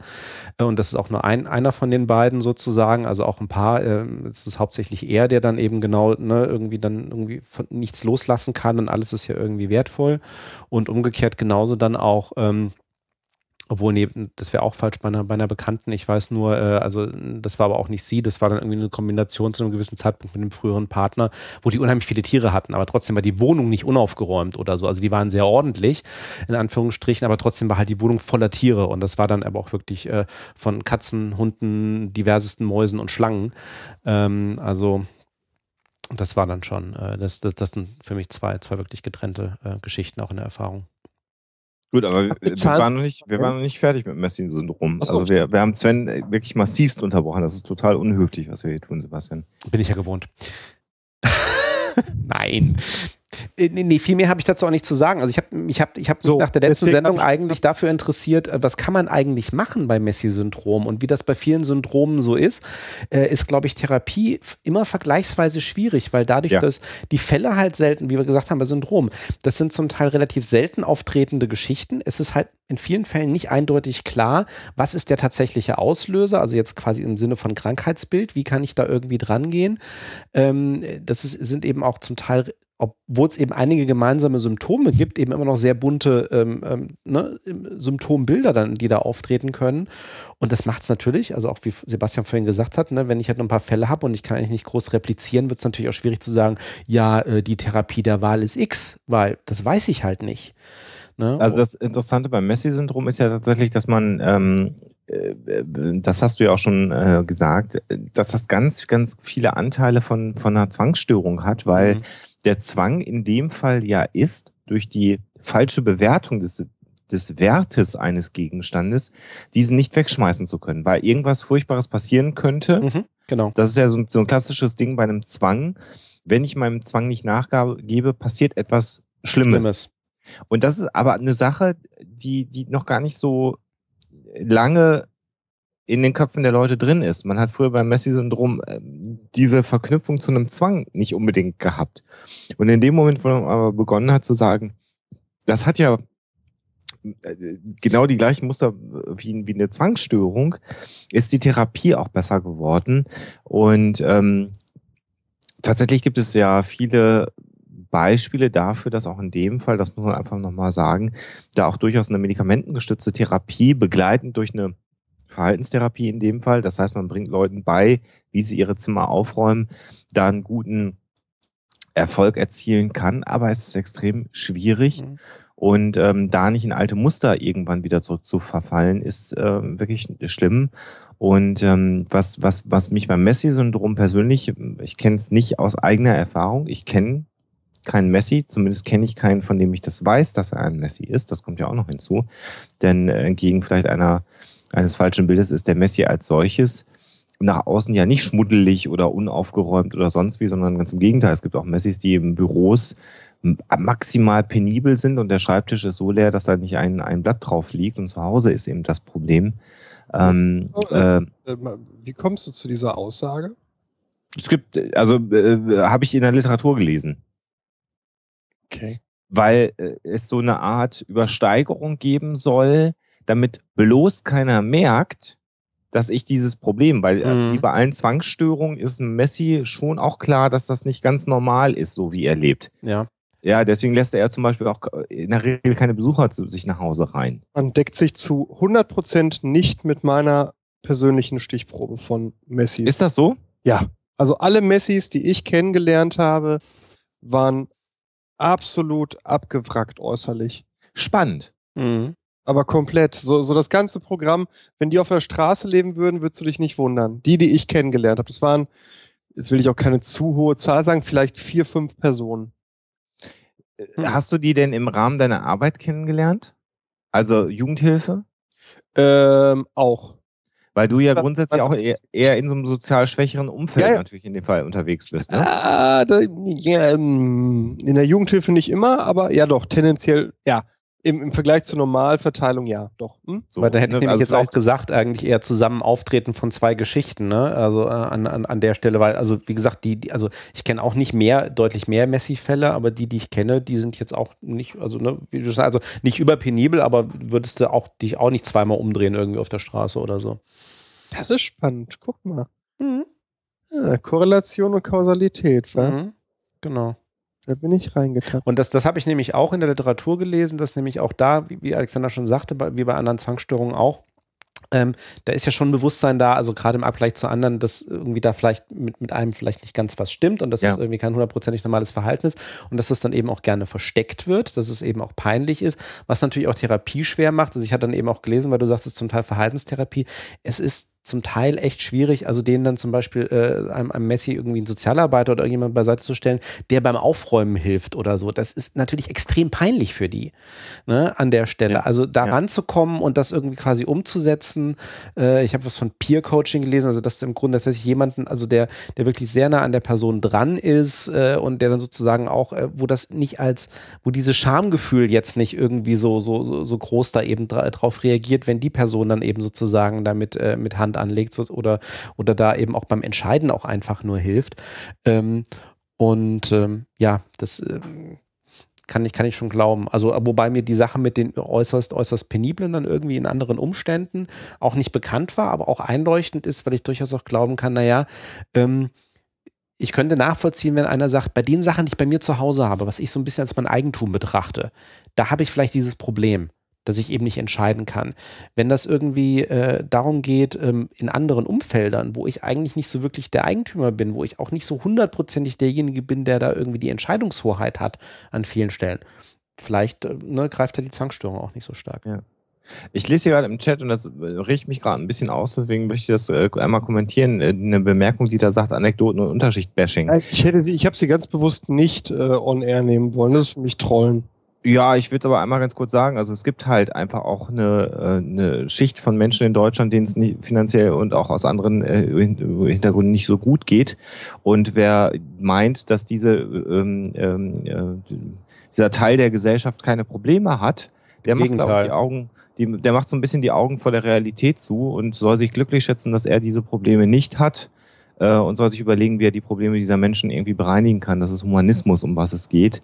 Ähm, äh, die Augen vor Problemen äh, von, von finanziell oder auch, auch bildungstechnisch schlechter gestellten Menschen äh, wegzuwischen und zu sagen, da redet man nicht drüber, weil das ist Bashing, finde ich äh, völlig unpassend an der Stelle. Anekdoten kann ich nicht sagen. Ich habe mich da schon auch ein bisschen äh, literaturtechnisch mit befasst. Hm, das ging um mich. Das ging nicht um ja, mich. Ja, ja, gut.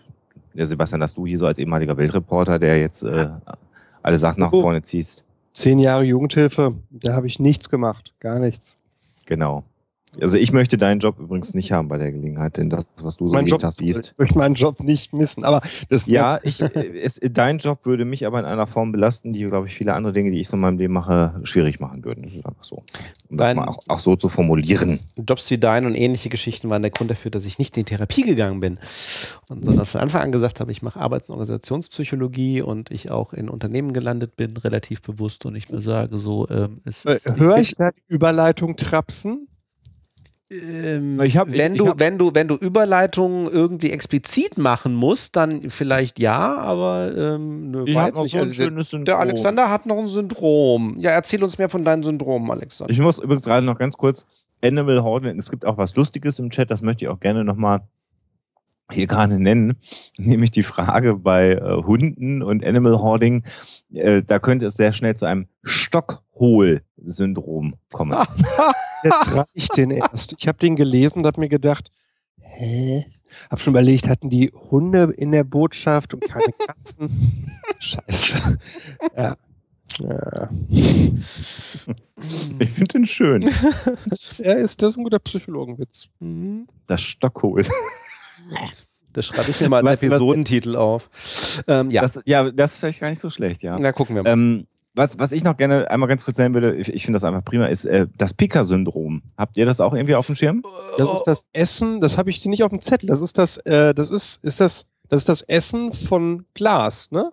Äh, von, ja, von, von Dingen, die man eigentlich nicht essen kann. Ist genau, von, genau. Kindes- und Jugendalters. Und jetzt, oh, jetzt, jetzt, jetzt lehne ich mich ganz weit aus dem Fenster. Hat die Diagnosenummer ja, komm, sag. Mm, scheiße, jetzt ich Moment, Moment, Moment. nicht nachgucken. Jetzt nicht nachgucken, Sebastian. F, nee, nee, ich gucke wirklich nicht. F okay. ja. 9, 9, 4? Nein. Scheiße. Aber fast. Wo sind wir denn? Also es gibt das, es, es gibt mehrere Dinge, die darunter gefasst werden. Es gibt einmal F98, 98. Andere Verhaltens- und emotionale Störungen mit Beginn in der Kindheit und Jugend. Dann gibt es davon nochmal abgesendet 98.3, das Pika im Kindesalter. Ähm, und es wird auch zugeordnet zu den Essstörungen unter F50 oder F508 Pika bei Erwachsenen. Okay, und ich habe die 9 vorne gehabt, weil es Störung, ähm, naja, psychische Störung äh, im Kinder- und Jugendalter ist. Und da hast du eben die 9 vorne, ne? wie, wie bei mhm. ähm, hyperkinetischen Störungen und so.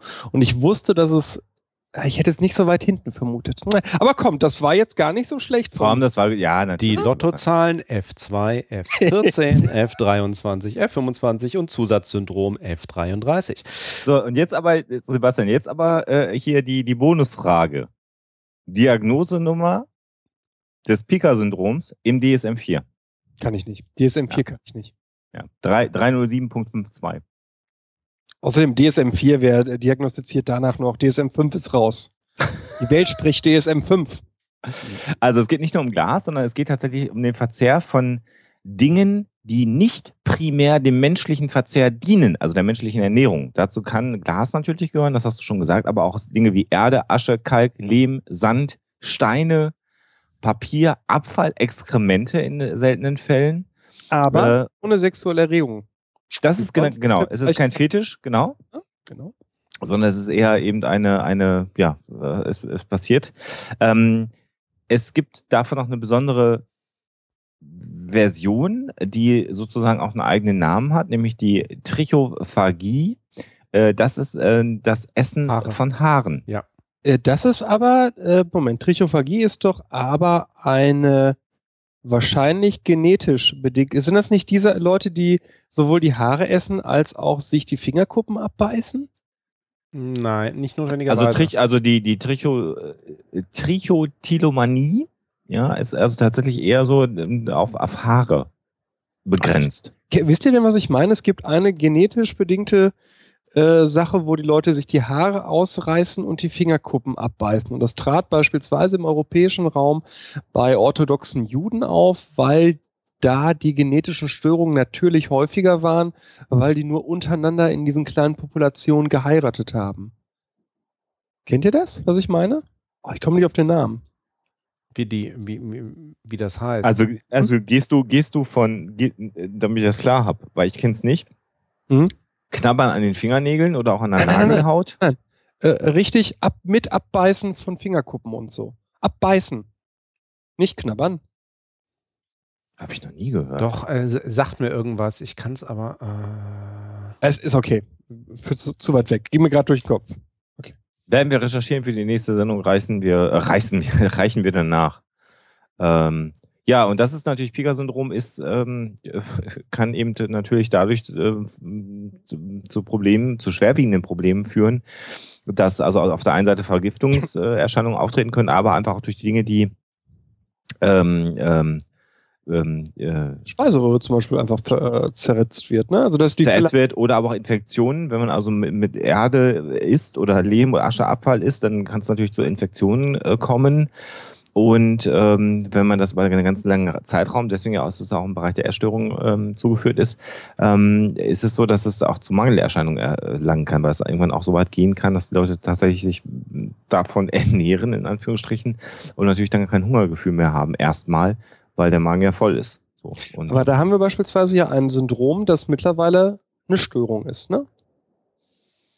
Ähnlich wie ADHS, da stand mhm. früher ja auch mal für Syndrom und mittlerweile heißt im ICD-10 ADHS hyperkinetische Störung des Sozialverhaltens, aber äh, nimmt man das äh, S dann auch mittlerweile als Störung und nicht als Syndrom. Ne? Mhm. Mhm. Ja. ja. also Pika-Syndrom fand ich auch nochmal spannend. Ähm, da gibt es auch so ein, so ein äh, auf, auf Wikipedia gibt es ein Foto von so einem geborgenen Mageninhalt. Äh, Besoas wahrscheinlich, ne? Hm? Das ist ja, ähm, oh Gott, jetzt, jetzt nur aus der Erinnerung, ähm, wenn Menschen viele Haare essen, dann kann das sich auch irgendwie im Verdauungstrakt irgendwie äh, quasi. Ja, du Darmverschluss und so. Ja, aber so quasi, ne, gesteinsartige quasi auch irgendwie Dinger und ähm, äh, ich glaube, die Dinger nennt man Besoas oder so. Und die waren auch zum Teil irgendwie in, äh, denen wurden auch magische Fähigkeiten und was weiß ich irgendwie ähm, mal äh, zuge. Ach so, genau, Besoar ähm, ich zitiere von Persisch, Basar Gegengift, ähm, eine Verklumpung aus verschluckten unverdaulichen Materialien wie Haaren.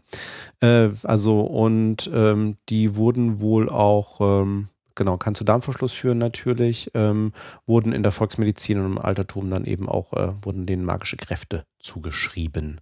Also ich habe das Bild aus der Wikipedia gerade mal reingeschmissen, da ist es aber eher so, dass es so hm? Knöpfe, Nägel, hm.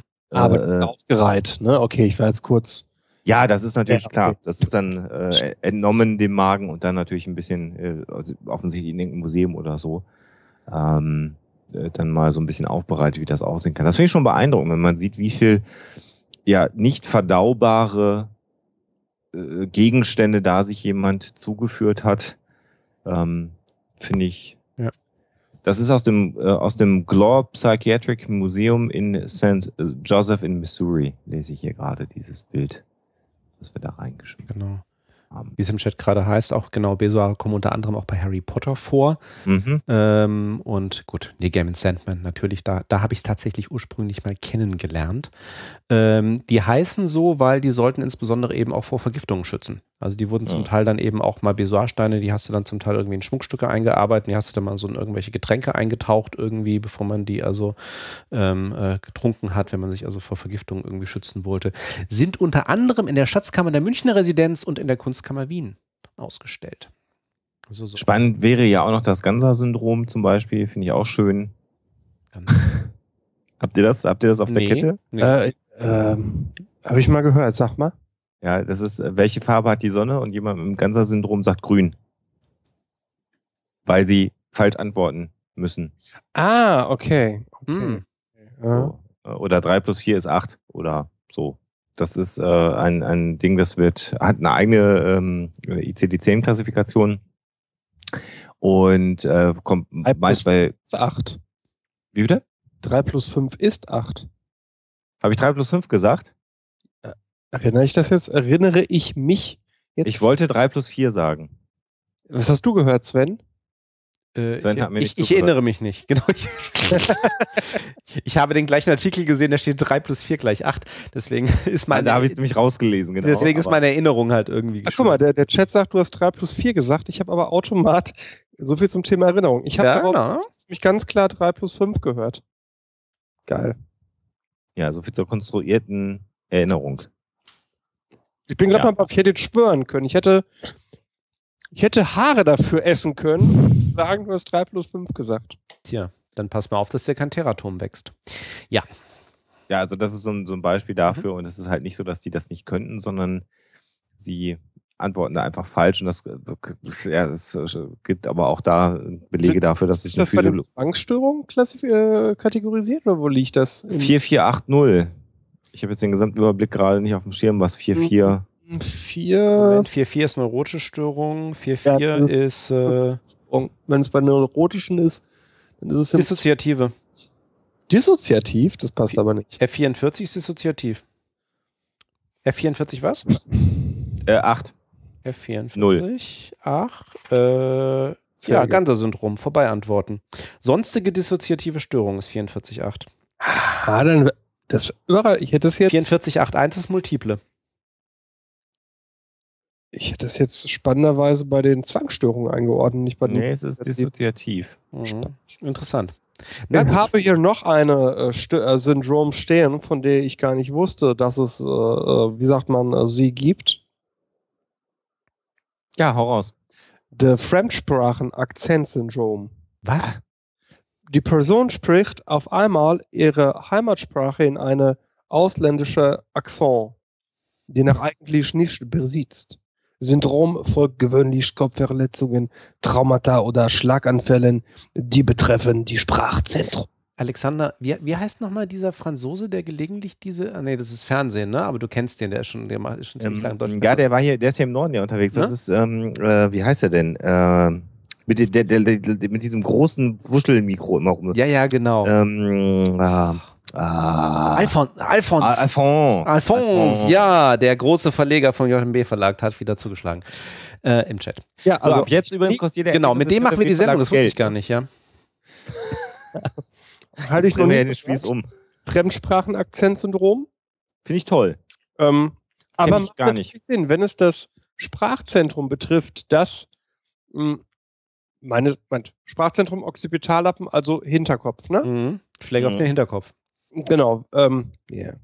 äh, das heißt, wenn es das betrifft, macht es Sinn, dass es auf einmal äh, sich die Sprache verändert. Ich glaube auch, ähm, ja, die, die Marie äh, Jelena sagt, da ist Wernicke. Wo ist denn Broca? Ist Broca nicht auch occipital oder ist das äh, temporal? Ich glaube, äh, ich glaub, Broca ist mehr temporal. Marie Also- Elena ist sowieso, glaube ich, auch fachlich beschlagen. Ne? Die möchte Ja? hier, glaube ich, einen Praktikantenplatz beim Psychotalk heute sich hier erarbeiten. Aber sie ist Medizinerin. Ja. Das ist das äh, große. Ja, dann geht's natürlich Das überhaupt. ist der große Da, Pferdefuß. da ist der Grabenkampf ja vorprogrammiert. ne? Aber was so kommt, das ist inhaltlich schon gut, Marie Jelena. Vielleicht entscheidest du dich nochmal für ein, ich sag mal, richtiges Studium und wirst eine gute Psychologin. So, jetzt gucke ich mal auf die Hörerzahlen. Alle Ärzte haben in dieser Sekunde abgeschaltet. So, wir haben einen Hörer weniger. Nein, nein, nein, nein. Also ganz ernsthaft, ähm, das, ich finde das toll, was die Marie Jelena da, da abliefert und ich finde es immer gut, wenn Leute sich interessieren. Und äh, ja, Raubfriese, ich suche nach wie vor eine Praktikantin und ich würde auch eine Mediz einer Medizinerin eine Chance geben. Das klingt so, Ja, weil ich glaube, das ist spannend. Da, äh, ich meine das jetzt mal ausnahmsweise ganz ernsthaft. Ich fände das spannend, interdisziplinär mal auf das eine oder andere drauf zu gucken. Sebastian, du willst einfach nur günstige Arbeitskräfte für dein Büro haben. Seien wir doch mal ehrlich. Nein. Und das war ein Beispiel für das Ganser-Syndrom vielleicht. So, ich glaube, Syndrome, wir, vielleicht machen wir noch mal einen Teil 2 mit Syndromen. Aber Genau. wir reden jetzt Oh, schon oh, weit über eine Auch Stunde über. die am anderen Rande. schnell Am, Herr, ab- Herr, äh, Herr Bartoschek, Herr, Herr Bartoschek, Broca ist sogar frontal. Aber na egal. Broca ist frontal. Broca ist frontal und zwar so. Nicht ne? bei mir. Das hört man. Arsch. Tourette, auch das etwas für den zweiten Teil. Ja, So- ja, genau. Hitler, ficken, ficken, ficken, Hitler. Falsch vorgemacht. Ich weiß, Sebastian. Da reden wir dann irgendwann mal demnächst drüber. du hast einfach aus Vrind zitiert, aber pf, meinetwegen. Ja. Was ist denn Vrind? Gibt's nicht mehr. Äh, äh, genau, das hat äh, ganz früher, ganz, ganz früher, als das Internet noch auf Steintafeln stattfand, Kinder, Vrind gibt's noch, ne? Ihr, ihr, ihr habt jetzt gerade auch ein, ne? Ja, nein, der Tim hat Vrind Oh, auch. Frind, nein, nein, nein. Frind, oh Gott, oh Gott, nee, Frind höre ich ja regelmäßig. Nein, Ihr, ihr redet von NSFW, ihr Lieben. Nee, du redest von, genau, der Sebastian redet von NSFW. Ich habe nichts gesagt. Der Sebastian trollt euch, aber das mal ganz am Rande. Ich wäre jetzt dafür, dass der Sven mal Musik anmacht und wir ein kleines Päuschen machen und dann kommen wir zum Und eigentlichen Thema alle des Abends. gegenseitig auf die Fresse hauen. ja, das, das muss ja nicht on-air sein. Genau, ja. Ähm, genau. Äh, wie lange machen wir denn das Päuschen? Ich könnte mit acht Minuten dienen. Ähm, können wir machen. Wir können auch Ja, das acht, Minuten, acht Minuten ist ein bisschen lang. Da habe ich Ah, jetzt Angst, dass die. Hörer abschalten. Wir, wir, also wir, wir, wir, wir kommen dann nach ein paar Minuten wieder und blenden dann einfach aus. Genau. Ah, du willst ja Special Effects machen? Ja, ist ja, ne? Was ist denn mit acht Minuten? Was kommt denn dann? Ja, dein Wunsch. Nimm doch, ich habe doch, kannst du nicht das, was ich dir hier reingeschmissen habe, spielen? Das ist nur 4 Minuten 40 und hat im Prinzip den gleichen Inhalt. Äh, Warte mal, ich schmeiß das hier gerade nochmal rein. Da, nimm den. Da, den nimm den, Moment, dann. Ach, ich habe auch, was war das denn von den Kassierern letztens? Äh, Arbeit ist. Ach, Sebastian, die Kassierer. Ach, die Kassierer. Das ist. Ich habe die, also mal ohne Scheiß, ich habe die jetzt mal kennengelernt, beide. Äh, bei der großen. Guck mal hier Name-Dropping, ne? Ja, ich habe die. bei der großen Ruhrbarone ähm, äh, äh, Dingens. Jetzt plagt er auch noch die Ruhrbarone, das ist ja uns unglaublich. Ich euch nicht pluggen. Die Ruhrbarone sind äh, überregional bekannt. Im In- und Ausland. Und das in ganz Deutschland. Und äh, jetzt schenkt der Sven euch 4 Minuten 40 das Lied, das Alexander hören wollte. Ich freue mich gleich, euch wiederzusehen und immer schön psychologisch bleiben.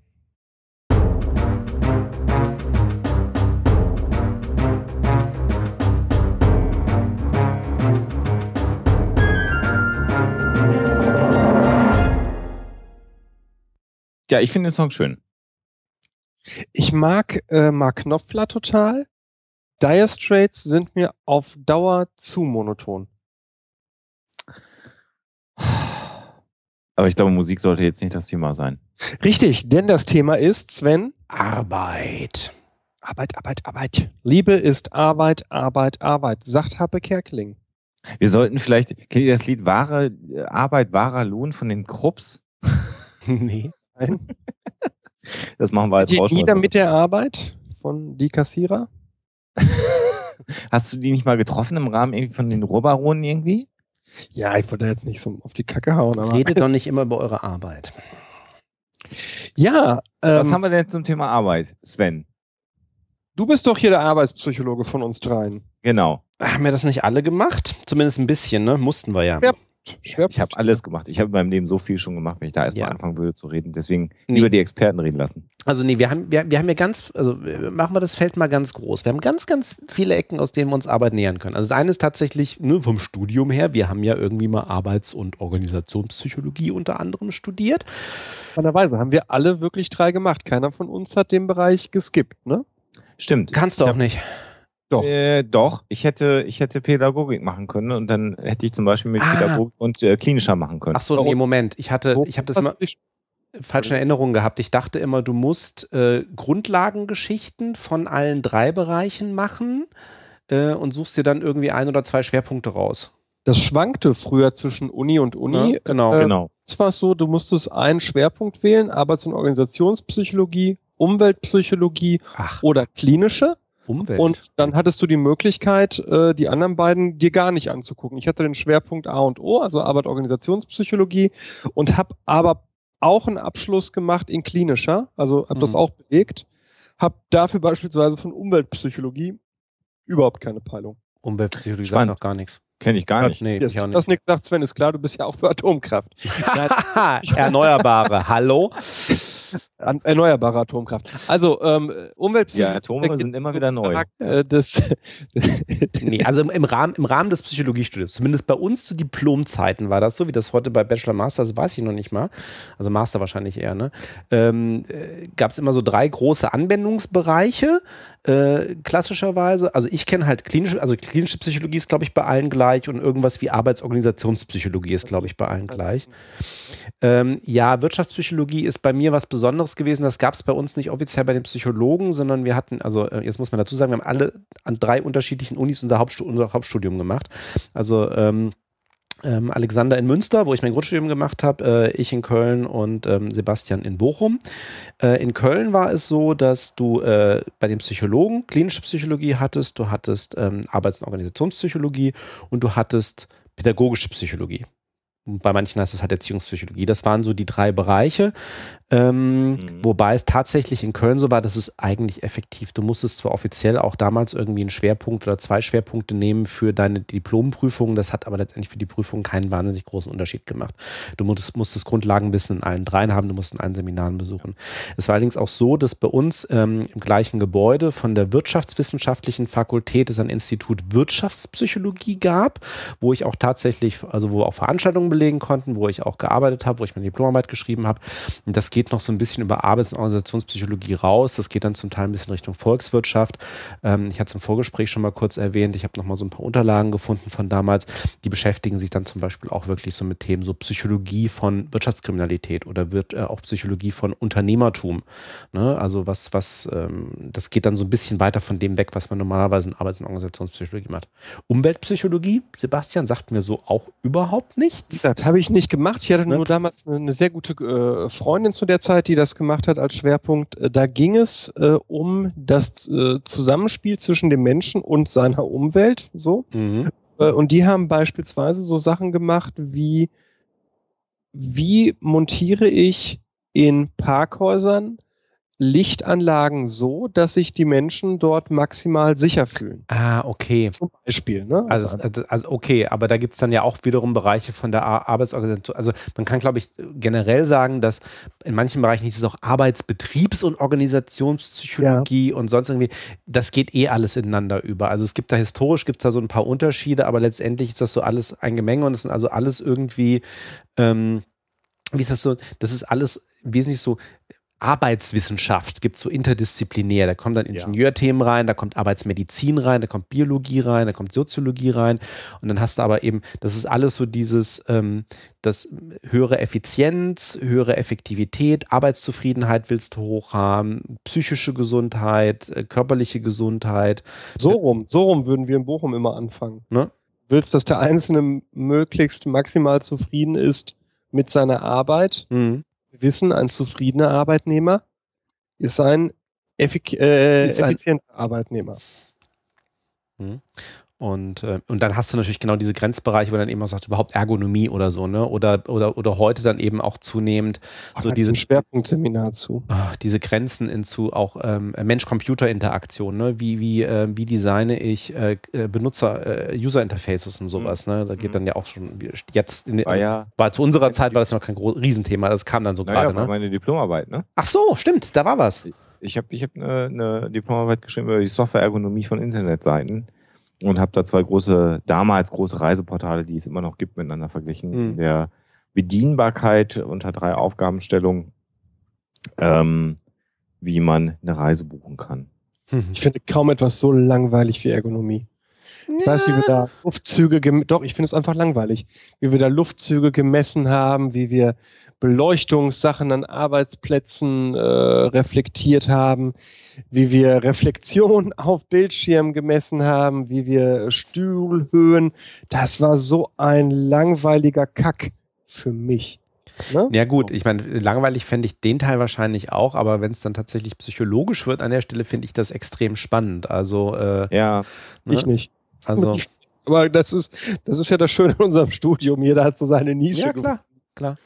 Den Teil fand ich immer äh, total fratze.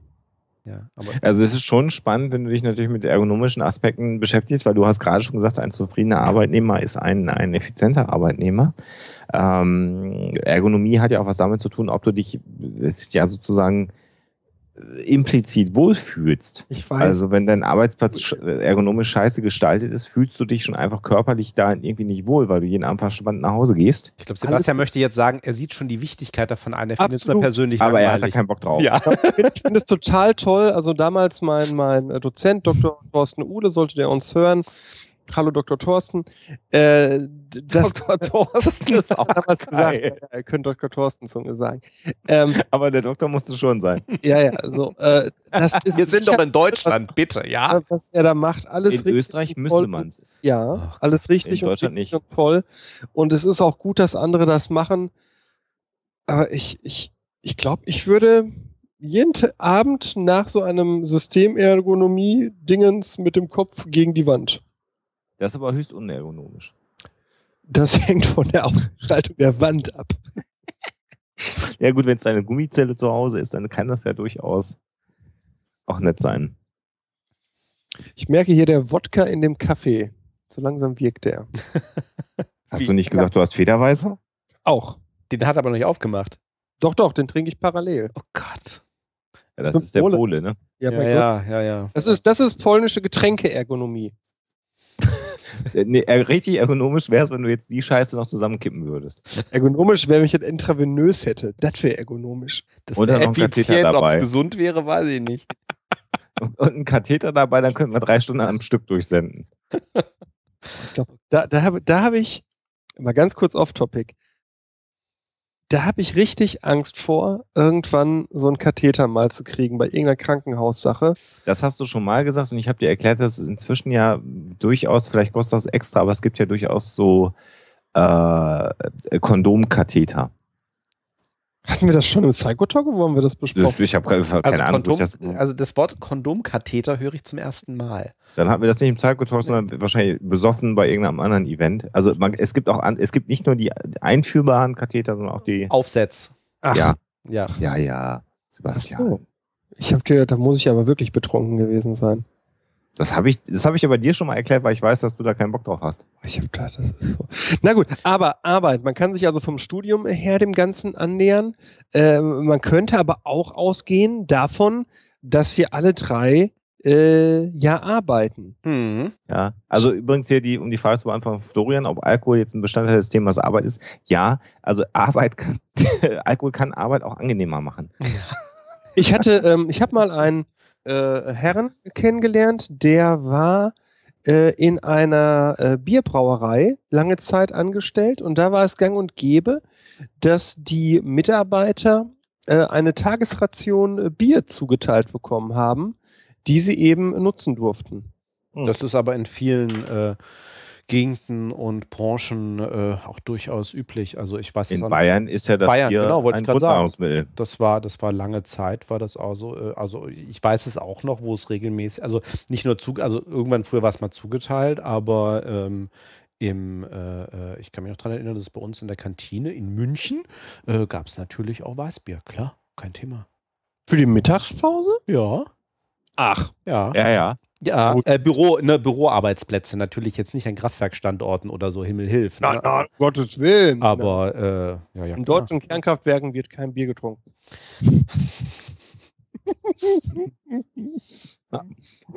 Aber die Windrandmonteure, die saufen wie die Ketzer. Da dreht sich immer alles. Deswegen stehen die Dinge ja auch immer schräg im Wind. Ah, wir bauen in Deutschland keine Onshore-Windparks. Egal. So, Kinder, jetzt lasst uns mal ein bisschen, lasst uns mal ein bisschen psychologisch-wissenschaftlich werden. Was ich fragen wollte, äh, bevor hier äh, Alkohol von dir reingeworfen wurde, beeinflusst euer Psychologiestudium die Art, wie ihr Arbeit angeht? Und wenn ja, wie? Äh, ja. Hm. Ich würde die Antwort gerne ausweichend beantworten. Mein Studium hat die Art, wie ich arbeite, be- sehr beeinflusst. Erstmal unabhängig davon, dass ich Psychologie studiert habe. Weil ähm, eine der wesentlichen Dinge, die ich in meinem Studium gelernt habe, war die ähm, selbstgesteuerte Einteilung von Zielen und, und Aufgaben, die ich zu erfüllen hatte. Weil ich noch zu einer Zeit studiert habe, wo man sich ein bisschen Zeit lassen konnte beim Studieren. Das zwar auch schon sehr verschult war in Münster, aber nicht maximal verschult war. Und man sich selber äh, sein Studium zumindest in, in Teilen planen und, und durchorganisieren musste. Und so Dinge wie Semesterarbeiten oder auch Seminarvorträge, die man halten musste, sich halt einfach einteilen musste. Äh, das war, wenn ich mich ähm, zurückerinnere, in der Schule nicht so. Also ich, die Schule war Schule, da hat mir jeden Tag jemand gesagt, was ich für den nächsten Tag oder den übernächsten Tag zu machen hatte. Und als ich angefangen habe zu studieren, musste ich deutlich mehr Selbstorganisation betreiben. Ähm, das hat mir das Studium grundsätzlich erstmal gebracht. Deswegen finde ich ein Studium ja bis heute auch, äh, ist halt eine besondere Form der Ausbildung, ohne dass das elitär sein soll, aber es ist halt so. Ähm, das Psychologiestudium inhaltlich vielleicht in Teilen, gerade auch Arbeitspsychologie an, an ein, ein, zwei Punkten, viel mehr noch der, der, der organisationspsychologische Aspekt. Also in Münster gab es den Schwerpunkt Arbeit und Organisationspsychologie. Ähm, mir hat persönlich das Psychologiestudium ganz viel gebracht, weil ich halt mit anderen Psychologen interagiert habe. Und das ist irgendwie auch eine bestimmte Form von Mensch, die Psychologie studiert. Und da habe ich ganz viel an zwischenmenschlicher Interaktion kennengelernt und habe vor allen Dingen auch durch den hohen Frauenanteil in Münster glaube ich, den Umgang mit Frauen anders gelernt im Studium. Das sind alles Antworten, die du gar nicht hören willst, aber ich gebe sie trotzdem. Und ich bin jetzt fertig und jetzt kann Sven was dazu sagen.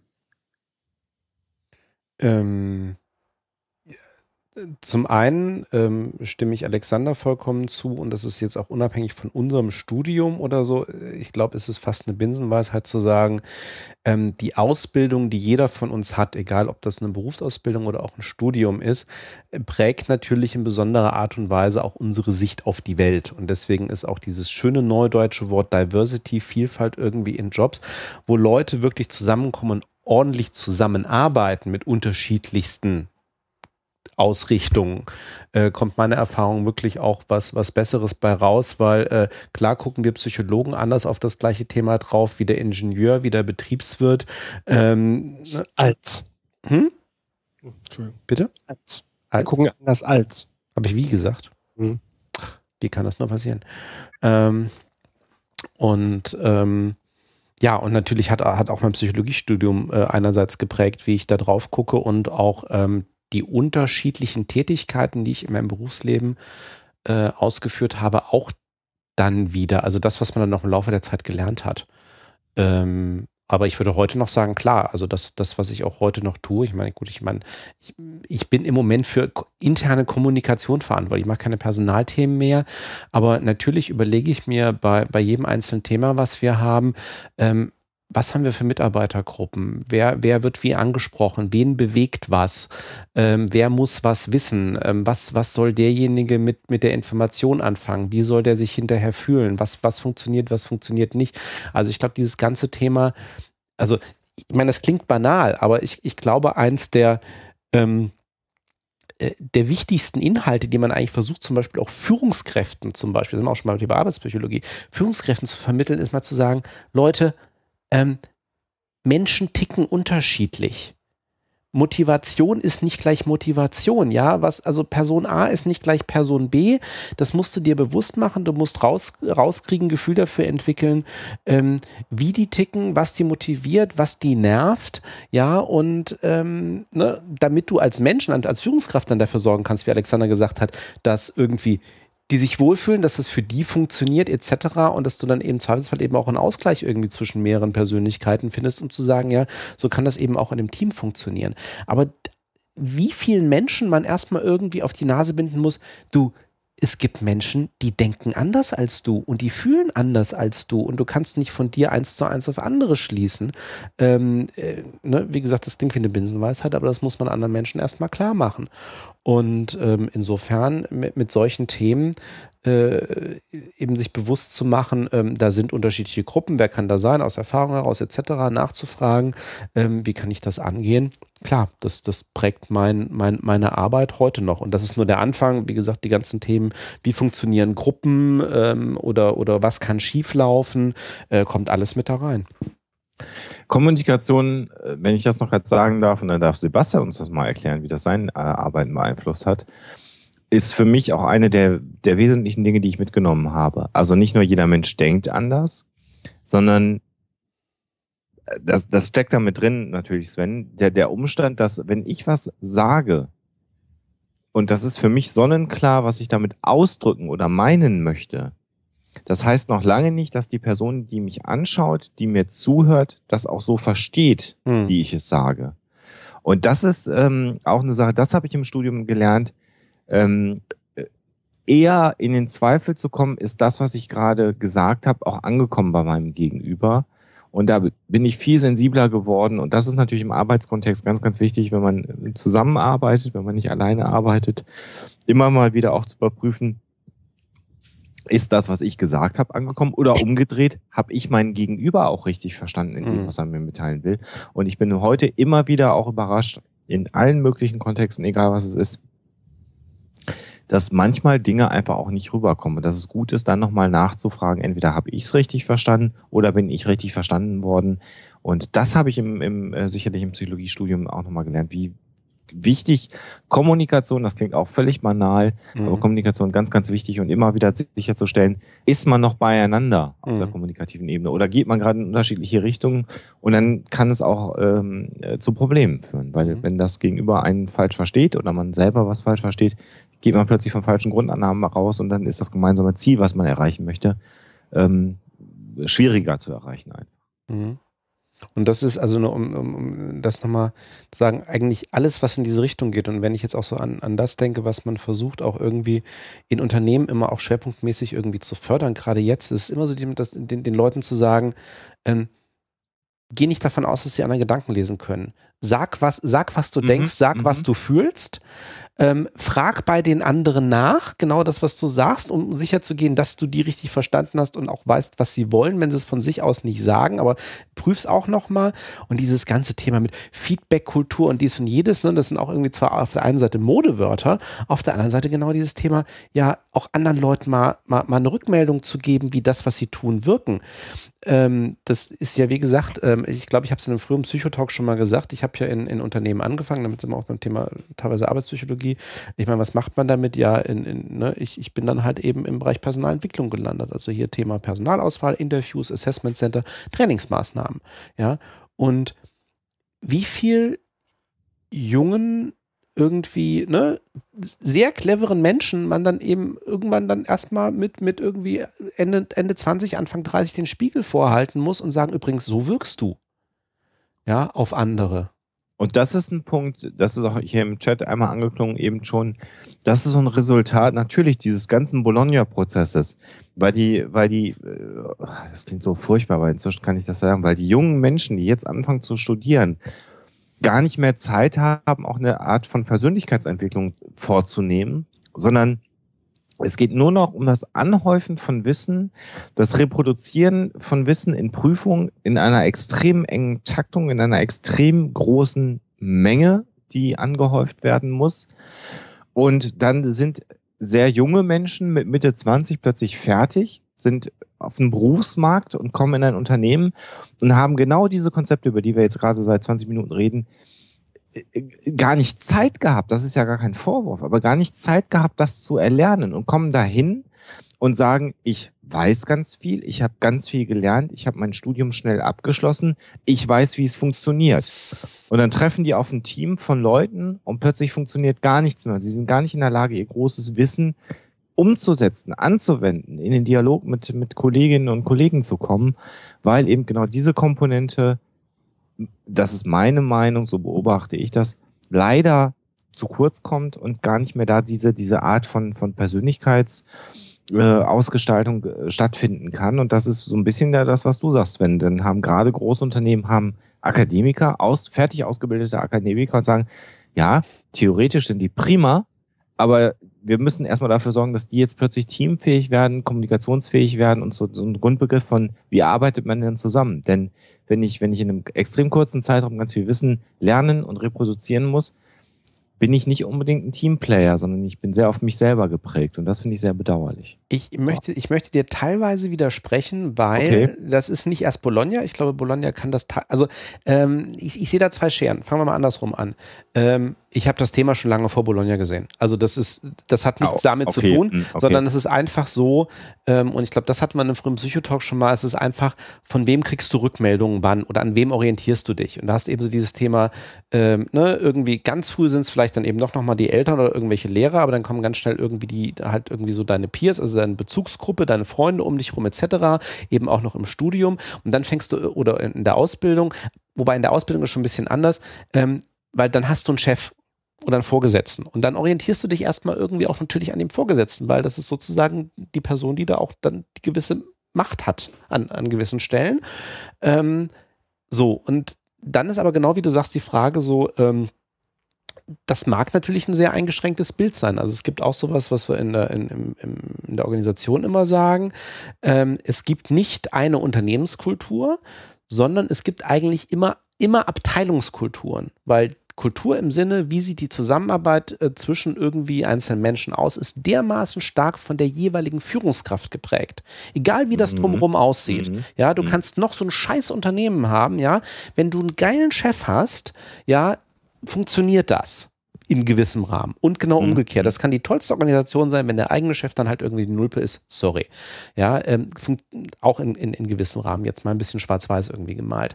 Ähm, aber das Thema ist halt, du bist natürlich erstmal, gerade wenn du dann, ich sag mal, selbst, selbst irgendwie bei unserer damaligen Ausbildung so, du kommst halt erstmal im Bereich an. Ich habe halt im Personalbereich gearbeitet was weiß ich denn, wie es im Controlling oder irgendwie bei den, äh, ne, im Rechnungswesen oder in der Produktion oder wie auch immer aussieht, herrscht natürlich was ganz anderes. Und dann erstmal in die Situation zu kommen, dass du dich dann wirklich intensiv mit Kollegen aus anderen Bereichen auseinandersetzt und dann wirklich dann zusammenkommst und sagst, ah, okay, äh, der reagiert jetzt aber komisch. Und dann mal dahin zu kommen, zu sagen, ja, ähm, vielleicht kann ich mir von dem auch mal irgendwie versuchen rauszukriegen, was denkt der eigentlich über mich oder wie komme ich bei dem an? Und da halt erstmal jemanden hinzukriegen. Dass das jetzt, also auch mit der Persönlichkeitsentwicklung, wie du sagst, da manche Sachen sind einfach Erfahrungswerte und die kommen auch, sorry, mit dem Alter, ja, ja, ja und mit den gemachten Erfahrungen. Ähm, klar, kann das natürlich jetzt in Teilen schwieriger werden. Wobei ich umgekehrt natürlich sagen muss, dass ich es auch schon erlebt habe, dass gerade jetzt in der, ne, das klingt wie die alten Männer auf der Parkbank, in der jüngeren Generation, ähm, aber wenn ich jetzt halt tatsächlich auch Hochschulabsolventen etc., Bachelorstudenten, Praktikanten sehe, wo ich manchmal denke, wow, ihr habt also nach meiner Erfahrung für euer Alter, eine ziemlich hohe Selbstreflexion. Ihr musstet an vielen Stellen schon ganz viele Entscheidungen treffen und euch ist, euch ist viel bewusster, als uns damals bewusst war, wie bunt diese Welt ist. Ja, und was es eigentlich alles gibt und wofür und wogegen man sich entscheiden kann und wo man überall irgendwie gegen die Wand laufen kann. Ähm, das ist so ein bisschen so eine gegenläufige Entwicklung. Mhm. Also ähm, insofern. Ne, aber sind das dann nicht, aber äh, das kommt jetzt bestimmt ganz falsch rüber, wenn ich das so sage, aber sind das dann nicht auch die Leute, wo du als Personalentwickler sagst, ähm, das sind diejenigen, die es sehr weit bringen werden? Also ist das durchs Studium gekommen oder ist das auch ein Persönlichkeitsanteil zu sagen, hohes Maß an Selbstreflexion ähm, ist eher ein guter Prädiktor, also, also ein, ein, ein, ein Garant, ein, ein Vorhersager für den Beru äh, erfolgreichen Beruf, wenn es denn Berufe sind, wo es um, um, um Teams auch geht. Also Weißt du, was ich meine? Mhm. Henne-Ei. Also ist jemand, der grundsätzlich in der Lage ist, ein höheres Maß an Selbstreflexion zu haben, unabhängig vom Alter, dann nicht sowieso immer erfolgreicher? Ähm, und ist vielleicht sogar eure, äh, eure Personalauswahl so, dass ihr eher auch diesen, diese, diese, diese Selbstreflexion schon, schon in der Vorauswahl herausgreift?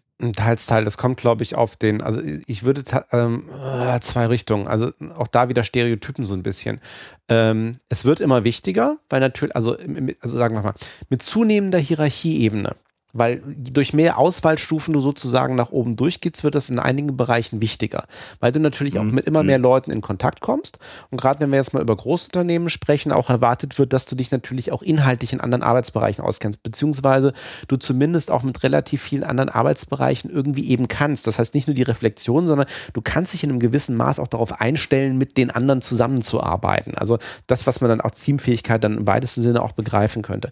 Auf der anderen Seite natürlich auch immer wieder das Problem, dass du sagst, wenn du über echte Manager redest, die müssen sich ja eigentlich gar nicht mehr so groß inhaltlich auskennen. Das sind dann ja, ja. im Negativfall dann diejenigen, wo du sagst, naja, ähm, das sind halt diejenigen, die die politischen Spielchen dann irgendwie auf ihrer Ebene ganz gut spielen können. Die müssen Ziele durchsetzen. Die müssen Ziele durchsetzen. Ne? Kann man jetzt auch wieder drüber schreiten, was, ne, aber äh, ob das jetzt irgendwie positiv oder negativ ist.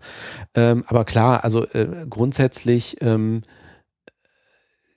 wird da eine gewisse Reflexion schon wichtiger. Auf der anderen Seite ähm, wissen wir ja auch von äh, gerade Intelligenzstudien etc., glücklich macht das ja auch nicht automatisch, weil du siehst ja auch mehr und du hast eigentlich auch mehr Sachen, die dir, die dir auf den Nerv gehen können und über die du dich aufregen kannst oder die dich irgendwie äh, jetzt mal äh, platt gesagt auch depressiv machen können, weil du sagst so, äh, ne, weil zu viel Reflexion ist ja auch nicht gut für einen Menschen. Kenne ich sehr gut. Ne? Kenne ich sehr gut das ne? Problem. Ne? Ja, ja, das ja, Rumgrübeln und Perfektionismus zum Teil und was alles da irgendwie noch passieren kann, ähm, ist auch nicht das Beste. Beste. Ne? Also deswegen da, da, plus natürlich, wenn du zu viel grübelst, kannst du auch wiederum keine Entscheidungen treffen.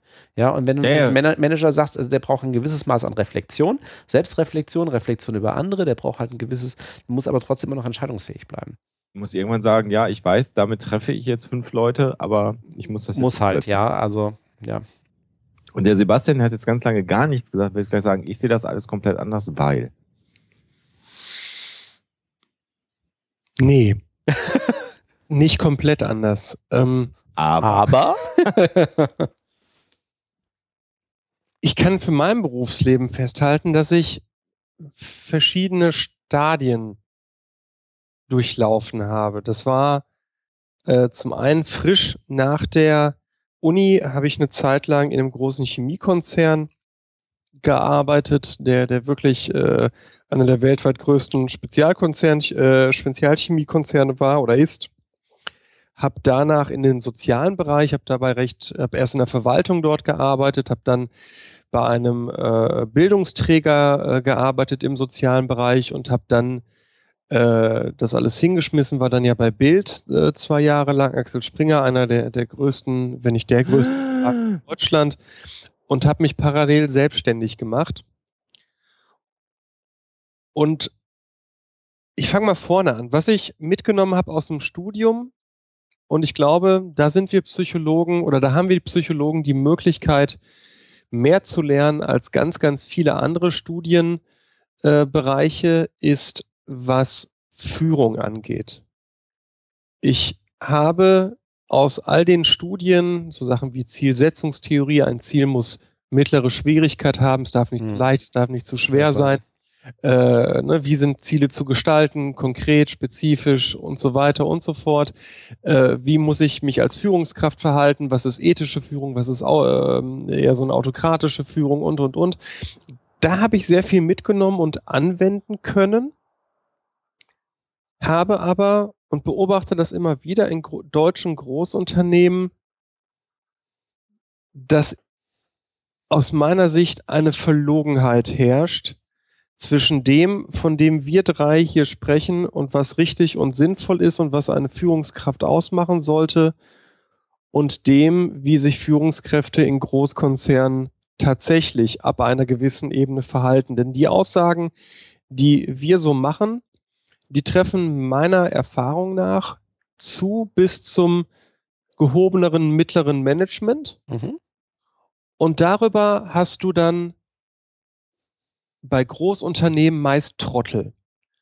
Und diese Trottel verdienen ein Geld, das noch nicht mal gedacht in irgendeiner Beziehung steht zu dem tatsächlichen Output. Und ein Denkfehler, den man macht, und der ist mir erst klar geworden, seit ich selbstständig bin, ist, dass diese Leute ja mehr Verantwortung tragen. Das tun sie nicht. Denn die meisten dieser Top-Manager sind Angestellte und verstehen sich in dem Moment auch als Angestellte, wo es darum geht, mit möglichst viel Geld von A nach B zu gehen. Was es bedeutet, wirklich Verantwortung für Mitarbeiter zu tragen, habe ich erst in den letzten Jahren erlebt. Also ich war da vorher auch schon Führungskraft, ähm, dachte, ich würde Verantwortung tragen und verantwortlich umgehen, habe aber gemerkt, dass das stimmt nicht. Das ist was anderes, wenn du ab und an keine Kohle für dich mehr hast und zusiehst, dass deine Mitarbeiter aber ihre Gehälter kriegen. Das ist nicht vergleichbar mit dem, was ein angestellter Geschäftsführer macht. Was ich damit sagen will, ist, dass ich glaube, dass wir in Deutschland eine Beschleunigung von Arbeitsleben erlebt haben und eine äh, marktfeindliche Tendenz im Top-Management, die wir aber oft oder die oft in der Personalentwicklung dadurch gedeckelt werden, dass man vorgibt, für gewisse Werte einzustehen, die aber de facto ab einer gewissen Ebene nicht mehr gelebt und äh, vermittelt werden. Lass mich das mal teilweise sezieren, weil ähm, ja, natürlich ist der ähm, von einem Aufsichtsrat eingesetzte Vorstand der letztendlich irgendwie einer großen Aktiengesellschaft, ne? So nach dem Motto, äh, ich bin hier irgendwie für den, also jetzt mal platt gesagt, ich bin für den, für den Aktienkurs die Aktionäre zuständig, ich bin in dem Sinne Angestellter, ähm, ist natürlich auch, äh, ne, sind wir wieder psychologisch, was vollkommen anderes als, ähm, also muss man ja gar nicht weiter runtergehen bis irgendwie zum, zum, zum, zum Kleinunternehmer, äh, sondern hier vom, vom, vom Gründer und Familienunternehmer, der sagt, das ist mein, das das ist mein, mein, mein Familienunternehmen, ähm, das ist die Verantwortung auch gegenüber den, äh, den Mitarbeitern. Ähm, das habe ich zum Beispiel auch ganz klar gesehen, ähm, ähm, mit allem, allem Positiven und Negativen auch. Ähm, zum Beispiel auch, äh, hm, ist ja allgemein bekannt, ich arbeite seit diversen Jahren für den E.ON-Konzern und E.ON hat dann ja mal in einer durchaus äh, umstrittenen Aktion auch vor vielen Jahren dann mal die Essener Ruhrgas AG übernommen. Mhm. Und ähm, die Ruhrgas nun auch lange irgendwie als großer Gasimporteur und Händler, auch ziemliches Alleinstellungsmerkmal. Ähm, die waren unternehmenskulturell, das war eine Aktiengesellschaft, auch groß und etc. etc. Aber die waren so dermaßen auch historisch in Essen und im Ruhrgebiet verwurzelt. Du hast da an ganz vielen Stellen gesehen, auch bei den Führungskräften, bei den Mitarbeitern, das hätte auch fast ein Familienunternehmen sein können, ja, oh. wo irgendwie der Gründer noch an der Spitze sitzt. Ich meine, das war auch eine Aktiengesellschaft wie jede andere, auch Leute zum Teil irgendwie, die da auch nicht notwendigerweise im Unternehmen groß geworden sind an manchen Stellen, sondern die dann irgendwann von extern kamen. Aber wo du so richtig auch dann gemerkt hast, ähm, bis hin zu den klassischen Sachen. Ne? Also wie sieht da dann eben auch, äh, was gibt's für Spenden an die Region und, und Kunstförderung ist ja heute noch irgendwie Volkwang-Version, was weiß ich alles. Ähm, aber auch dann ne, im Miteinander dann auch. Ne? Dann eben auch mit den Mitarbeitern. Wie gesagt, hat auch dann wiederum ganz viele negative Auswirkungen gehabt, weil du an manchen Stellen gedacht hast, naja, äh, sorry, aber ähm, ihr, ne, ihr habt halt auch ein Geschäft, was irgendwie in, in Langzeitverträgen über 40 Jahre irgendwie denkt und das merkt man dann halt an der einen oder an den einen oder anderen Prozessen dann eben auch. Aber ist halt so, ist halt Unternehmenskultur. Ähm, das kannst du eben auch bei großen Unternehmen haben. Es kommt immer so ein bisschen drauf an, in welche Richtung das geht. Aber ich stimme dir zu, klar, ähm, die die Kräfte, die auf Manager ganz an der Spitze dann in solchen großen Unternehmen wirken und das Selbstverständnis ist dann natürlich durchaus ein anderes als wirklich, äh, wie du sagst, auch dann noch irgendwie mittleres Management, ähm, wo du in den meisten Fällen dann ja auch, in, auch eine entsprechende Zeit im Unternehmen zugebracht hast. Ich meine, gut, wenn ich jetzt, ich überlege jetzt mal gerade unser Konzernvorstand, also unser aktueller Vorstandsvorsitzender zum Beispiel vom Konzern auch, ist auch irgendwie seit Jahrzehnten im Konzern. Ähm, aber du schluckst dann immer noch, wenn du dann irgendwie, ne, unser aktueller Aufsichtsratsvorsitzender ist ja der ehemalige Vorsitzende auch hier von ähm, Bayer, ähm, Herr Wenning. Und ich habe dann irgendwann bei Gelegenheit, kam nicht mal die Frage auf, wusste ich gar nicht, äh, äh, hatte mich ein Kollege gefragt, ah, ich schreibe hier was zusammen, ist Herr Wenning eigentlich Herr Dr. Wenning? Hat man ja häufig, ne? Irgendwie DAX-Vorstand etc. Nee, Überhaupt nicht, um Gottes Willen. Im Gegenteil, Herr Wenning hat auch gar nicht irgendwie groß an der Uni studiert. Der hat ganz normal irgendwie als Auszubildender schon bei Bayer angefangen und hat sich echt hochgearbeitet.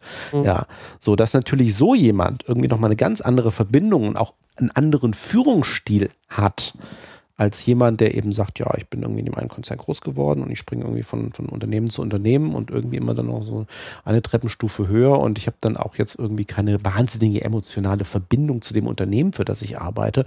Ich bin hier halt Angestellter der Aktionäre oder des Aufsichtsrats an der Stelle. Klar, nachvollziehbar. Ne? Also ich würde das jetzt nicht, also ich würde dir zustimmen, dass es heuchlerisch wird, wenn also irgendwie da die Diskrepanz ganz groß wird zwischen dem, was dann ganz an der Spitze gepredigt wird und wie es im Rest des Unternehmens läuft. Ähm, ja, Punkt. Ist, ist aber beileibe nicht immer so. Ich, da finde ich, ein großes Problem ist, dass eine Spitze gar nicht mehr weiß, wie es dem, genau. dem Einzelnen an seinem Arbeitsplatz jeden ja. Tag ergeht. Ja. Das fand ich auch das Schlimmste bei, also es gibt immer diese Beispiele auch gerade wieder von Großunternehmen, äh, von den abgekapselten Vorständen, die irgendwie in der obersten Etage dann irgendwie des, des Turms der Zentrale irgendwie ihre Büros haben, mit ihren Fahrern unterwegs sind und dann am besten den direkt, das ist immer die Klassiker, den direkten Aufzug irgendwie aus der Tiefgarage in, in die oberste Etage. Ja, und im Zweifelsfall den ganzen Tag außer ihrer Assistentin irgendwie niemanden und den, den Kollegen niemanden sehen ja, ähm, geht gar nicht. Und ich glaube, das, ähm, ja, wie gesagt, es hängt auch wieder von Unternehmen ab, aber ähm, das ist auch klar, dass dann äh, je nach Unternehmensstruktur die Personen dann auch jetzt nicht unbedingt große, große Akzeptanz irgendwie dann in der, in der Mannschaft haben. Mhm. An der Stelle äh, schönes, äh, schönes Denkmodell aus der Arbeitspsychologie, vielleicht kennen das noch nicht alle da draußen, das, Peter, das Peters Principle, ihr kennt es, ne? Mhm. Ähm, also die Frage, wann befördere ich jemanden? Naja, dann, wenn er gute Leistung erbringt. Und wann befördere ich jemanden nicht mehr, wenn er keine gute Leistung mehr erbringt? Mhm. Wenn man mhm. das Ende denkt, führt das genau dazu, dass ich auf jedem Posten perspektivisch eine Person sitzen habe, die gerade eben ihre Erfordernisse nicht mehr, mehr erfüllt. Ja. Ja, und das finde ich, ähm, da habe ich im Studium drüber geschmunzelt, ne? Jetzt siehst du es äh, jeden Tag. ja, also gerade da, wo, äh, gerade in der freien Wirtschaft, ne? Mhm. Ähm, ja, nicht nur gerade, nee, ist Blödsinn, nee. nicht gerade in der freien Wirtschaft. Quatsch. Generell erlebe ich oft, dass Leute auf Posten weggelobt oder Stabsstellen für die geschaffen ja. ähm, äh, werden. Äh, ich finde es gar nicht falsch, beispielsweise zu sagen, äh, Kollege XY hat 30 Jahre lang richtig Gas gegeben, der kann jetzt nicht mehr.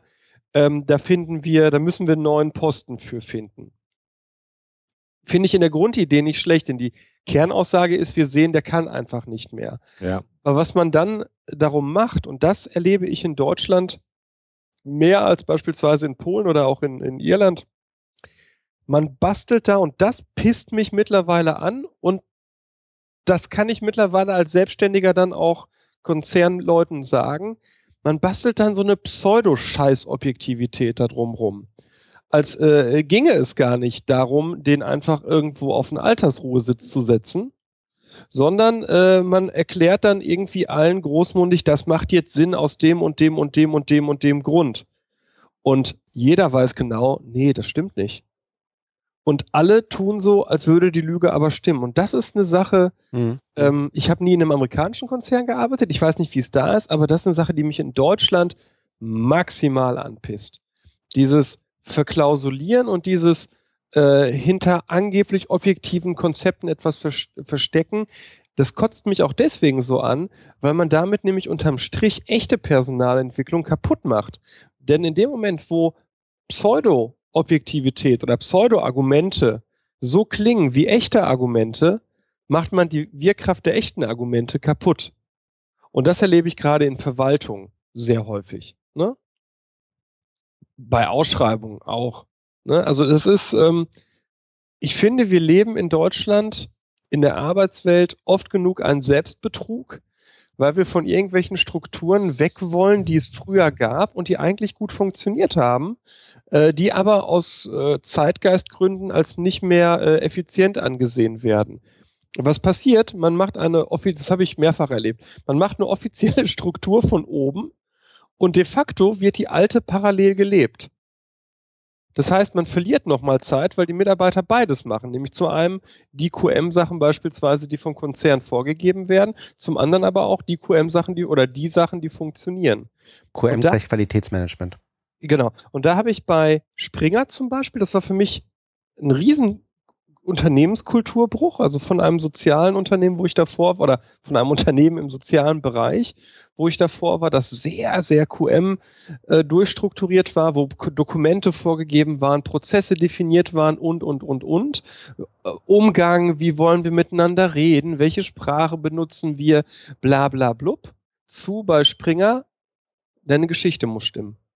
Mhm. Wenn du die Geschichte hast und dein Artikel gut ist, ist alles andere gut. Und ich hatte am Anfang ein massives Problem mit, also richtig massiv. Ich habe hier, äh, ich, es gab ein, zwei Abende, da habe ich wirklich hier geheult zu Hause, ähm, wegen einiger Sachen, die früher auf der Arbeit nie gesagt worden wären, so.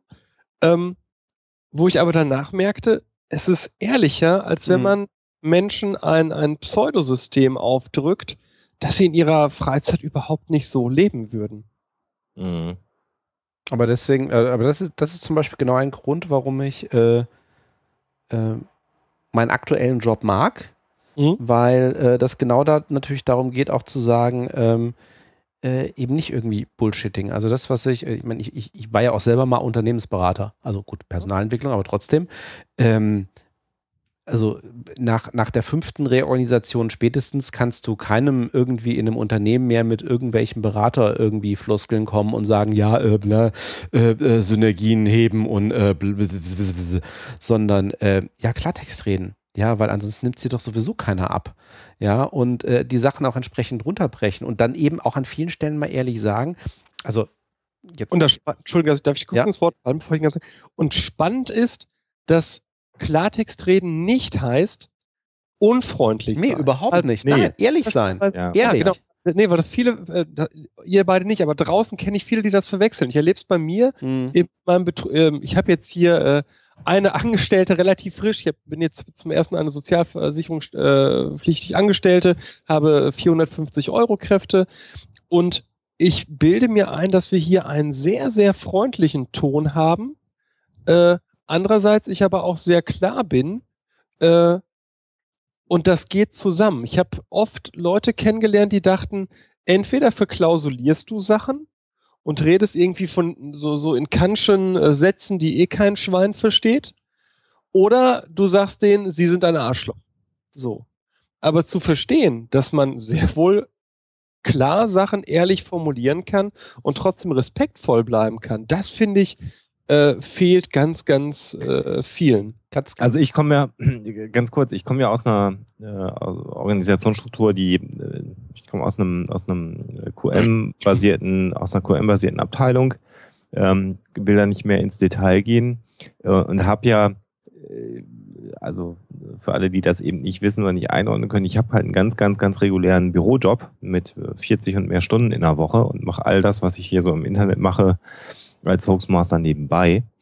Ähm, und du kennst es, Sebastian, weil wir seit vielen Jahren auch sehr intensiv in vielen Bereichen zusammenarbeiten.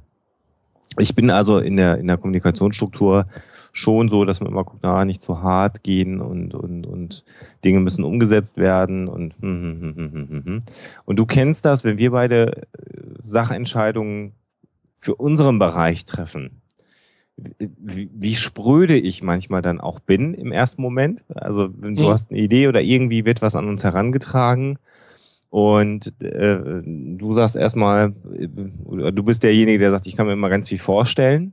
Mhm. Und dann gibt es von mir immer eine ganz klare Ansage. ne? So, nee, das geht nicht. So, dann verargumentiere ich das und dann kommen wir in der Regel dann darüber ein oder kommen zu einer Einigung, dann ist das gut. Und dann sage ich immer, war ich jetzt gerade zu spröde. Und da haben wir vor ein paar Tagen darüber ja. geredet. Du weißt ja. genau, was ich meine. Ne? Ja, ich weiß, und äh, deine Antwort ist dann welche? Äh, ich krieg das nicht mehr genau hin. Ich fand meine Formulierung damals gut. Ich weiß es ja, die war super. Die war super. Ja, ja, deswegen. Ah, sag du es bitte. Was ist die Formulierung? Die, die Formulierung war ungefähr, ähm, also ich habe dann gesagt sowas wie, äh, ich hoffe, ich war jetzt da irgendwie nicht genau. so hart oder zu unfreundlich. Und du sagst, nee, du warst total hart und unfreundlich, aber das ist doch in Ordnung, dass du das warst. So, genau. auf der, auf der ja. Ebene. Und äh, da habe ich tatsächlich dann so ein Problem. Also das ist. Da bin ich, glaube ich, aber auch mehr der Verhandlungstyp, ne? Also bis ich wirklich Nein zu einer Sache sage, äh, muss richtig viel passieren, ne? Ja, und ich bin relativ schnell, also ich habe immer so ein, keine Ahnung, also was, was die, die, die Marke, äh, Hoaxilla, die Marke, ich weiß nicht, wie man es nennen will, also all das, was diesen, diesen, diesen Medienbereich, den ich irgendwie habe, betrifft, habe ich eine ganz, ganz klare Linie und eine ganz klare Vorstellung von Dingen. Und äh, ähm, vielleicht gerade, weil ich äh, da selbstständig und, und mein eigener Herr bin, kann ich da viel klarer sein als in meinem eigentlichen beruflichen Alltag. Und ähm, ähm muss einfach sagen, dass ich einfach merke, dass ich damit ganz gut fahre. Ich kann aber diese Klarheit auch, weil ich keine, keine definierte Führungskraft bin, ähm, äh, insbesondere jetzt nicht mehr. Ich war mal im mittleren Management, jetzt bin ich äh, das nicht, weil die Organisationsstruktur, flache Hierarchie, bla bla bla, brauchen wir nicht drüber reden, der gar nicht hergibt, so gar nicht machen kann. Aber äh, so in meinem eigenen Projektbereich bin ich das und da habe ich einfach eine ganz klare Linie und äh, habe das Schwein, dass ich bisher offensichtlich immer die richtige Entscheidung getroffen habe. Aber das ist natürlich auch mit Risiko behaftet. Ja, und ich glaube, dazu kommt aber auch andere Notwendigkeiten als Angestellten, als eines Selbstständigen. Also ne, ich sage erstmal, mhm. zu jedem Angebot, das an mich rangetragen wird, sage ich immer erstmal ja. So, weil ich weiß nicht, welche der Projekte funktionieren werden und welche nicht. Mhm. So, und ich glaube, die Notwendigkeit hast du nicht, weil du eine, eine sichere andere Auskommensquelle hast, nämlich deine, deine angestellte äh, Tätigkeit und nicht die Notwendigkeit hast, immer neue Felder eröffnen zu müssen. Wobei ich einen Bereich aber auch im, im, in, in dem, in dem, in dem äh, Medienbereich habe, wo ich ganz klar sage, das passt nicht rein, wo mhm. ich auch einfach ablehne. Das weißt du auch, es gibt Bereiche, äh, immer dann, wenn es darum geht, Huxilla soll sich politisch positionieren. Das machen wir nicht. Natürlich bin ich ein hochpolitischer Mensch. Natürlich in Sendungen wie im Psychotalk oder in anderen Formaten rede ich über politische Dinge. Aber äh, so eine Verquickung würde ich nie machen, weil das nicht passt. Äh, da, da, dafür steht das dann an der Stelle zum Beispiel nicht. Und da bin ich dann doch auch sehr, sehr klar und bin dann vielleicht, vielleicht, weil ich sage, ich muss nicht alles annehmen, weil ich davon leben muss. Vielleicht ist das der Grund. Mhm. Aber ich wüsste nicht, selbst wenn ich davon leben müsste, dann würde ich lieber das ablehnen, weil ich sage, das, das, das ist, fühlt sich für mich nicht gut an, das macht an der Stelle keinen Sinn und mir lieber dann aktiv drei neue Sachen selber suchen. Okay. Mhm. Mhm. So, aber, da, aber das ist meine eigene Spinnerei. Ich habe mir auch vor viereinhalb Jahren eine Sonnenbrille aufgesetzt, habe mich Hoaxmaster genannt in der dritten Person von mir gesprochen und habe in, in den Internet irgendwie irgendwas reingestellt, was sich keine Sau angehört hat. Nachher kann man sagen, ja, das war mit Weitsicht und hat so, es hätte auch einfach Der Wendler auch gemacht. Ihr seid ja. Der genau. Wendler. Genau, ja. Und das hätte auch einfach, einfach völlig in die Hose gehen können. Ich könnte heute irgendwas komplett anderes machen. Und es hat zumindest in diesem kleinen Bereich ja ganz gut funktioniert. Also habe ich auch schlecht Schwein gehabt.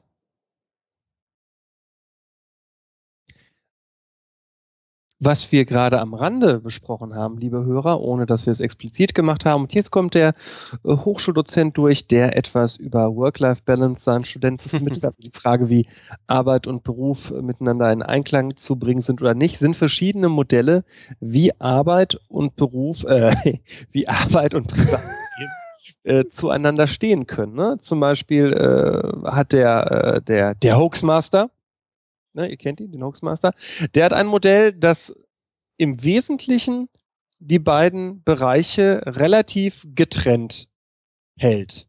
Ne? Ja. Also das muss, eine ist deine. Äh, nö, muss ja nicht. Du muss ja nicht. Der Sebastian macht das ja anders. Richtig. Ja, gut, okay. Aktuell aus, aus finanziellen Gründen muss ich zwei Schienen fahren, die dann aus formalen Aspekten getrennt voneinander sein müssen. Nee, du könntest, hättest ja auch einen Podcast machen können äh, über Themen, äh, die du in der Arbeit machst. Hast du ja nicht. Könnt, könntest ja einen Gesundheitspolitik-Podcast oder sowas machen. Genau, ist nicht, genau, ja, genau, könntest du ja machen. Ja, ist aber schwierig, ne? Also da, also da ist die Schnittmenge extrem schwierig. Weil ich, weil ich Angestellter einer Körperschaft öffentlichen Rechtes bin, dann private Meinung, bla, blub, das ja, ist. Ja, klar, gut, ich meine, ja, ja, ja, ich mache ja auch keinen Podcast zur Energiewirtschaft.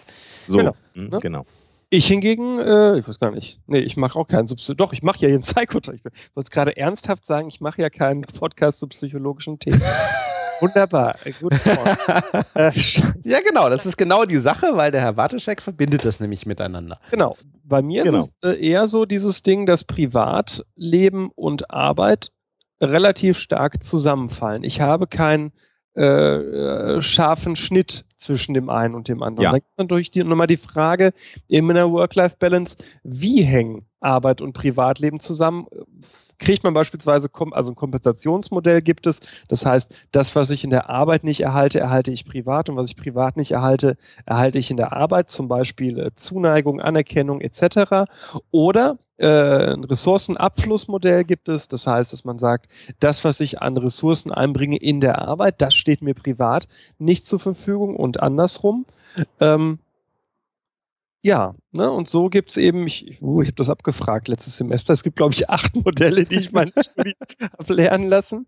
Ähm, will sagen, ähm, ohne dass wir jetzt im Detail durchexerzieren, ein Teil von Arbeitspsychologie, um den Dreh jetzt mal zur objektiven Wissenschaft zu äh, machen, beschäftigt sich tatsächlich mit der Frage, wie können Arbeit und äh, Privatleben zum Beispiel zusammenhängen äh, gibt es das eine richtige Modell. In der Psychologie würden wir mittlerweile sagen, nein, es mhm. gibt verschiedene Modelle und je nachdem, in welchem Modell man sich bewegt, gibt es eben verschiedene Faktoren, äh, die begünstigend äh, auf die Zufriedenheit einwirken mhm. oder nicht. Jetzt sehe ich hier gerade im Chat, äh, ne, da sagt der, der Raubfriese, ich lebe, äh, der Illumin, also ich lebe authentisch mit mir und meinem Beruf. Neid, ja, das, das tue ich tatsächlich äh, zu einem hohen Ausmaß, aber äh, alles hat äh, seine Vor- und Nachteile oder seine Kosten und Einnahmen. Und meine Kostenseite ist beispielsweise, was äh, hier und da auch mal den einen oder anderen überrascht, der hier ein Praktikum macht. Ich arbeite tatsächlich am Tag 12 bis 16 Stunden ja. ähm, und das sechs Tage die Woche. Und das ist für mich normal so. Ne? Das wird sich hoffentlich nächstes Jahr ein bisschen ändern, aber das ist bei mir einfach ganz, ganz äh, klar so. Und ich hatte äh, eine lange Phase, die toi toi toi äh, überwunden ist, wo ich wirklich äh, jede zweite Nacht wach lag, weil ich nicht wusste, wie ich den nächsten Monat hm. finanzieren soll. Ne? So. Und, und, man muss natürlich bei dir auch dazu sagen, dass also mir würde es persönlich schwer fallen, weiß nicht, wie dir das selber geht, ähm, irgendwie deine, ich sag jetzt mal, deine berufliche Tätigkeit in einem Wort zusammenzufassen. Weil du machst ja, ja schon sehr unterschiedliche Sachen. Also, also äh, äh, mit denen du, mit, mit denen du deinen Lebensunterhalt verdienst. Das ist ja eben nicht eine Sache. Ne? Ich meine, ich würde sagen, ich bin Leiter interne Kommunikation bei XY. Da sind zwar auch inhaltlich dann diverse Geschichten dazwischen. Dann alles außer Therapie. Ne? Genau, ja. Genau. Ja, alles Psychologe, alles, alles außer Therapie, ja, genau. Ne? Und äh, dass ich dann natürlich, dass ich dann natürlich irgendwie links und rechts noch diverse Sachen habe, ähm, ich habe das auch, ne? Das, also ich meine, äh, mhm. das ist ganz klar, wie du sagst, also diese Modelle, ähm, also umgekehrt, das kam ja bei der Vorbereitung für diesen Podcast auch wieder, aber das Thema habe ich auch schon häufig erwähnt. Ähm, reines Unternehmertum oder, oder Freiberuflichkeit für mich könnte ich mir wahrscheinlich nicht vorstellen, weil ich einfach dafür zu sicherheitsorientiert bin. Bin ich, bin ich, ne, genau dieses Wachliegen und irgendwie nächsten Monat ist nicht mein Ding. Ja, äh, das, das ist ein, einer von ganz, ganz vielen Aspekten irgendwie, die ich mit, das weiß ich mittlerweile über mich. Ähm, muss es immer eine Konzernkarriere sein? Muss es immer Vollzeit sein? Muss es das einzige sein? Wahrscheinlich auch nicht. Ähm, aber ähm, das ist halt, äh, ne, natürlich gibt es auch in meinem Beruf ganz viele Sachen, wo ich komplett drin aufgehe. Ich meine, sonst würde ich es nicht machen. Ne? Ich habe meinen Spaß da dran, wie auch immer. Da ist, ich habe da eine Motivation dabei, ähm, die über das Geld hinausgeht, weil das Thema gab es vorhin im Chat auch irgendwie schon. Das haben wir aber auch in der letzten Folge besprochen zum Thema Eigentum. Geld ist nicht alles, was glücklich macht. Ähm, sondern es sind ganz, ganz viele Aspekte, die da reinkommen. Wenn haben wir da Hygienefaktoren besprochen? Ich weiß es gar nicht mehr. Äh, haben wir mit Sicherheit mal erwähnt, wir können es nochmal explizit machen, Hygienefaktoren und, und Motivationsfaktoren. Ja. Äh, äh, ganz, ganz, ganz kurz, äh, Psychologen bezeichnen als Hygienefaktoren immer Dinge, die, äh, sagen wir es mal so, äh, die fallen so lange nicht auf, solange sie da sind. und es fällt dir negativ aus, wenn sie wegfallen, aber Hygienefaktoren an sich machen dich noch nicht glücklich. Ähm, Beispiel, ähm, Geld. Geld zum Beispiel. Also du musst deinen Lebensunterhalt irgendwie verdienen und über die Runden kommen. Äh, wenn du zu wenig hast, ist es extrem, äh, fällt es dir extrem negativ auf. Äh, wenn du mehr hast, äh, macht das an sich jetzt äh, in begrenztem Maße glücklicher. Irgendwann hast du halt eine gewisse Sättigungsgrenze erreicht. Ähm, die und meisten Menschen. Problem, genau, und das Problem ist, dass beispielsweise Gehaltserhöhungen, also anders, sobald man eine Gehaltserhöhe, Gehaltshöhe erreicht hat, die zur Abdenkung äh, des Lebensunterhalts äh, nötig ist, ab da verpuffen Gehaltserhöhungen nach ein, zwei Monaten, weil man sich eben die Ausgaben an die Einnahmen mhm. anpasste. Deswegen arbeitspsychologisch ganz klar sind regelmäßige Geschenke, Gratifikationen, Boni besser für die Motivation eines Mitarbeiters als eine Anhebung des Gehaltes. Und vor allem bitte, ne, Thema Motivation, auch genau anlassbezogen. Also nicht irgendwie regelmäßig irgendwie einmal im Jahr notwendigerweise, sondern im Zweifelsfall genau dieses Thema. Genau dann, wenn halt irgendwie dein Mitarbeiter das Projekt halt super abgeschlossen hat, was eh alles super gelaufen ist, dann halt genau dafür, weil genau das möchte, also ne, das ist jetzt wieder sehr mechanistisch, aber als Führungskraft würde ich sagen, ja genau, das soll er halt beim nächsten Projekt am, liebsten, am besten auch nochmal machen. Ja. Nein, und da setze ich beispielsweise soziale Verstärker ein. Ich habe das nochmal für mich analysiert. Das, das, äh, zum Beispiel, wenn wir hier einen hm. richtig großen Auftrag abgeschlossen haben und die Asche kommt, ne, dann setze ich mich mit meinen Mitarbeiterinnen hin. Also dann machen wir natürlich einen Termin, das machen wir nicht einfach so, dann machen einen Termin und saufen oder essen. Ja, genau, klar. Und ja, so weiter. Ja, ja. So, ne? Weil für mich hat das was, also klar, ich, ich weiß, wieso das funktioniert und deswegen mache ich es auch, aber ich habe auch dieses Bedürfnis, Freude und Anerkennung zu teilen und weiterzugeben. Mhm. Das ist sehr gut. Das ist ganz, ganz wichtig. Ja. Und das wird ganz oft vergessen, weil der nächste Auftrag ja eigentlich schon da ist äh, und, und Ressourcen mhm. fordert. Und das ist ganz oft so, dass dann das, was abgeschlossen ist, nicht genügend gewertschätzt wird. Also so, so einen Marker ja. zu setzen, ähm, äh, und zu sagen, das, das ist jetzt so. Und ich kenne es aus meinem Berufsleben, das ist halt so, so ein Fluss, da gibt es ganz viele Dinge, die immer wieder passieren, da ist was fertig und dann kommen aber sofort drei neue Dinge, die gemacht werden müssen. Und für mich, äh, das habe ich gelernt, ist einer der größten Motivatoren ähm, ähm, und Motivationsfaktoren, so muss ich sagen, Motivationsfaktoren, ähm, ist das Gefühl von Kontrolle.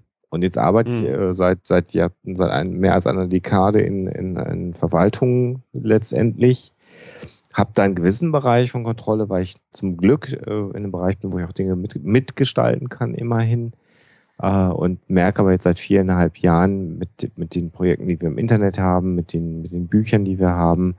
Ähm, und äh, bei mir ist es so, ich habe halt mindestens acht Stunden Büro und hänge dann sechs bis acht Stunden Gedöns dran, was es auch immer ist. Also wenn ich jetzt hier drei Stunden mit euch eine Sendung mache, dann ist das, sind das halt drei Stunden, die ich nicht irgendwas anderes mache, sondern so drei Stunden Podcast und dann haben wir eine, eine, eine Vorbesprechung und so, da sind insgesamt vier, fünf Stunden, die für so einen Podcast einfach weg sind. Ich will nicht jammern, aber das suche ich mir aus. Und für mich ist da das Wichtige, das Gefühl zu haben, in diesem Bereich habe ich die Kontrolle. In diesem Bereich mhm. kann ich jede Entscheidung so treffen, wie ich sie für richtig halte. Ich muss für jede dieser Entscheidungen die Verantwortung auch voll übernehmen. Ich kann mich überhaupt gar nicht hinter irgendwas verstecken. Hab vielleicht Alexa natürlich in dem Bereich, mit der ich mich abstimme, weil in vielen Bereichen wir das zusammentun. Aber ansonsten stehen wir beide mit dem, was wir tun, für das gerade, was wir tun, was wir entscheiden. Ähm, und äh, zu sehen, dass das sich so für mich entwickelt, wie ich es haben möchte hm. und was meine persönlichen Ziele sind, die will ich hier gar nicht teilen, aber so, das motiviert mich letztendlich jeden Tag einen 14 bis 16 Stunden Tag zu haben und ja, kein Fernsehen mehr zu gucken, selten ins Kino zu gehen, ähm, äh, also so all das, was, also dieses nach Hause kommen, auch so verknallen, Fernsehen anmachen, erstmal abspannen oder so, das gibt's halt bei uns einfach gar nicht mehr. Aber das, das ist, was ich gerade spannend finde, ist, dass du ähm, das war mir gar nicht bewusst, aber haben wir schon so oft gesprochen, ähm, dass Kontrolle für dich so ein wichtiger Faktor ist. Ich glaube, dass Total. da äh, einer der, der Grundunterschiede zwischen uns liegt. Mir ist wichtiger, mir persönlich ist wichtiger als Kontrolle Effektivität. Und nein, ich habe mich nicht versprochen. Ich meine tatsächlich Effektivität und nicht Effizienz. Das heißt, mir ist es eigentlich wichtig, in möglichst vielen Bereichen irgendwo irgendwas reingegeben zu haben.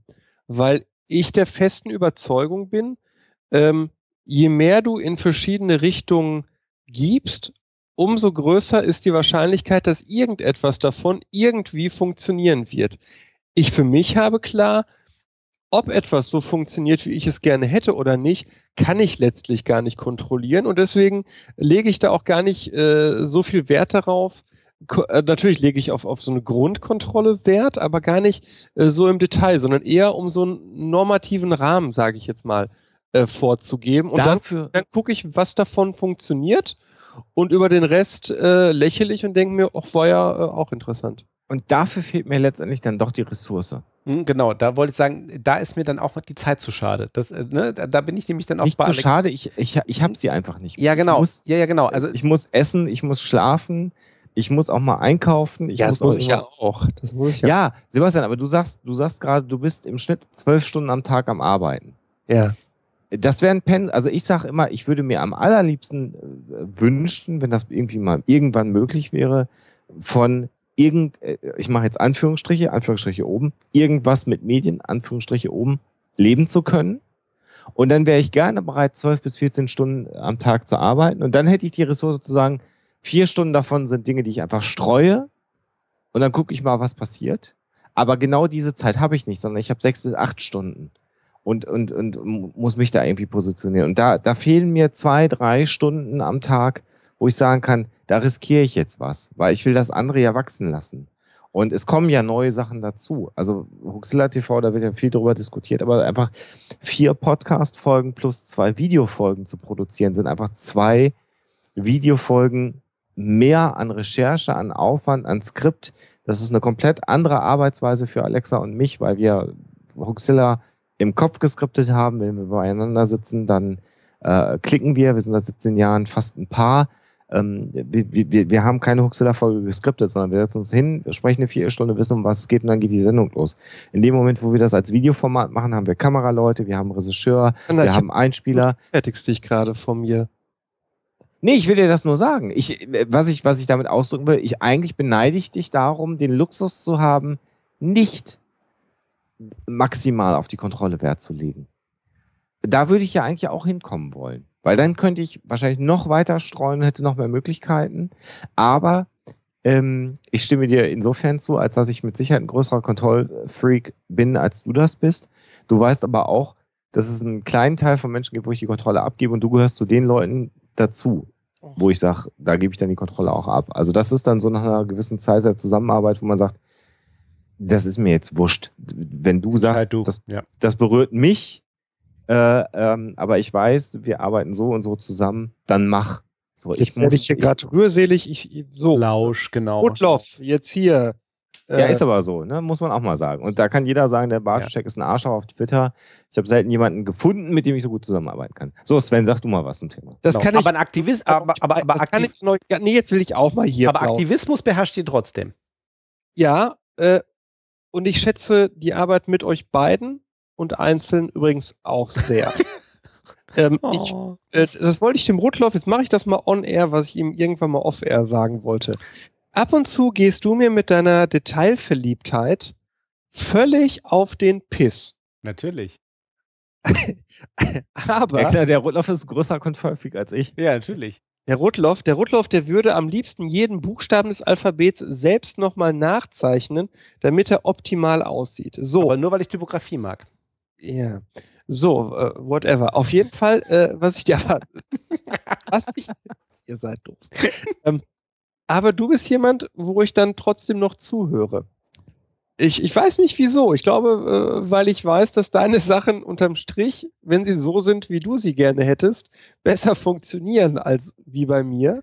Oh, als wie bei mir. Ja, als, als wie bei, bei, mir, genau, ja. Bei mir. Als bei dir. Ähm, deswegen ab und zu bin ich maximal angenervt von deiner Penibilität. Äh, aber ich weiß unterm Strich, dass du eigentlich äh, recht hast. genau das wollte ja, ich gerade sagen. Eigentlich habe ich recht. Der Alexander hat das mal erlebt, fällt mir gerade ein. Erinnerst du dich, als wir dieses ähm, Hintergrundvideo hatten für irgendwas und du sagtest, ja, mach doch mal hier so 50er-Jahre-Effekt rein. Und ich mich tierisch aufrichte und sage, was soll denn jetzt der Scheiß, bla bla bla bla bla. Und dann gesagt habe, ja, mache ich ja jetzt. Und du dich voll weggeschmissen hast? Weißt du das noch? Nee. Das war äh, Stoll-Lesung und ich hatte das Video von Stoll. Ah, ja, ja, ja, ja, genau. Und dann sagtest du, ja, ist ja schon gut, aber hier machen wir diesen 50er-Jahre-Effekt da rein. Und ich habe mich da tierisch aufgeregt, gesagt, ja toll, wieder rumgekacke hier, bla bla bla, aber machte das in dem Moment.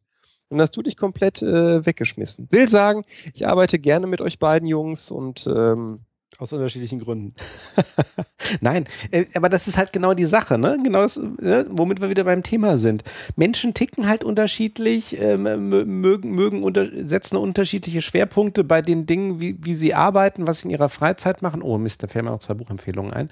Ähm, also ja, und idealerweise, also Buchempfehlungen deswegen, ich bin einerseits vor vielen Jahren einem amerikanischen äh, Führungsstilforscher irgendwie mal über den Weg gelaufen. Der hat genau das, was Alexander, äh, Alexander äh, Sebastian meinte, ähm, das Verbinden von, von Beruf und Privatleben und wie passt das alles zusammen. Der fing dann mal an und der nannte das Ganze Total Leadership. Also wirklich so ähm, für sich selber, aber dann eventuell dann eben auch so ein bisschen für seine Mitarbeiter auch dann mal so ein bisschen, also jetzt nicht mitzudenken oder denen irgendwie Ratschläge zu geben, wie sie ihr Leben gestalten sollen, aber genauso dieses, ja, im, im Zweifelsfall auch eben macht euch nicht mehr nur mal Gedanken darüber, irgendwie, wie Leute irgendwie am Arbeitsplatz sind, sondern wie das, was du gerade mit ihnen hier irgendwie am Arbeitsplatz veranstaltest, auch in ihr gesamtes Lebenskonzept reinpasst. Ähm, und ähm, ja, ne, schwierig durch umzusetzen an vielen Stellen. Äh, ähnliches Thema an anderen Stelle. Also ein, ein Briten, den ich sehr verehre, ist Ken Robinson, äh, der sehr viel zum Thema, ähm, kann man auch äh, mal irgendwie bei YouTube irgendwie gucken, ähm, hält auch wunderbare Vorträge in einem äh, schönen, gut verständlichen Englisch. Ähm, ist mittlerweile ziemlich viel in den Vereinigten Staaten unterwegs dessen Thema ist eigentlich Bildungswesen und wie verquer eigentlich das heutige Bildungswesen für die Anforderungen der heutigen Welt sind. Ähm, macht aber, hat mittlerweile zwei Bücher geschrieben, ähm, die im Englischen heißen The Element und das zweite ist, glaube ich, Finding Your Element, wo es genau darum geht, wie finde ich eigentlich das die eine Sache, die ich gut kann und die mir auch verdammt Spaß macht.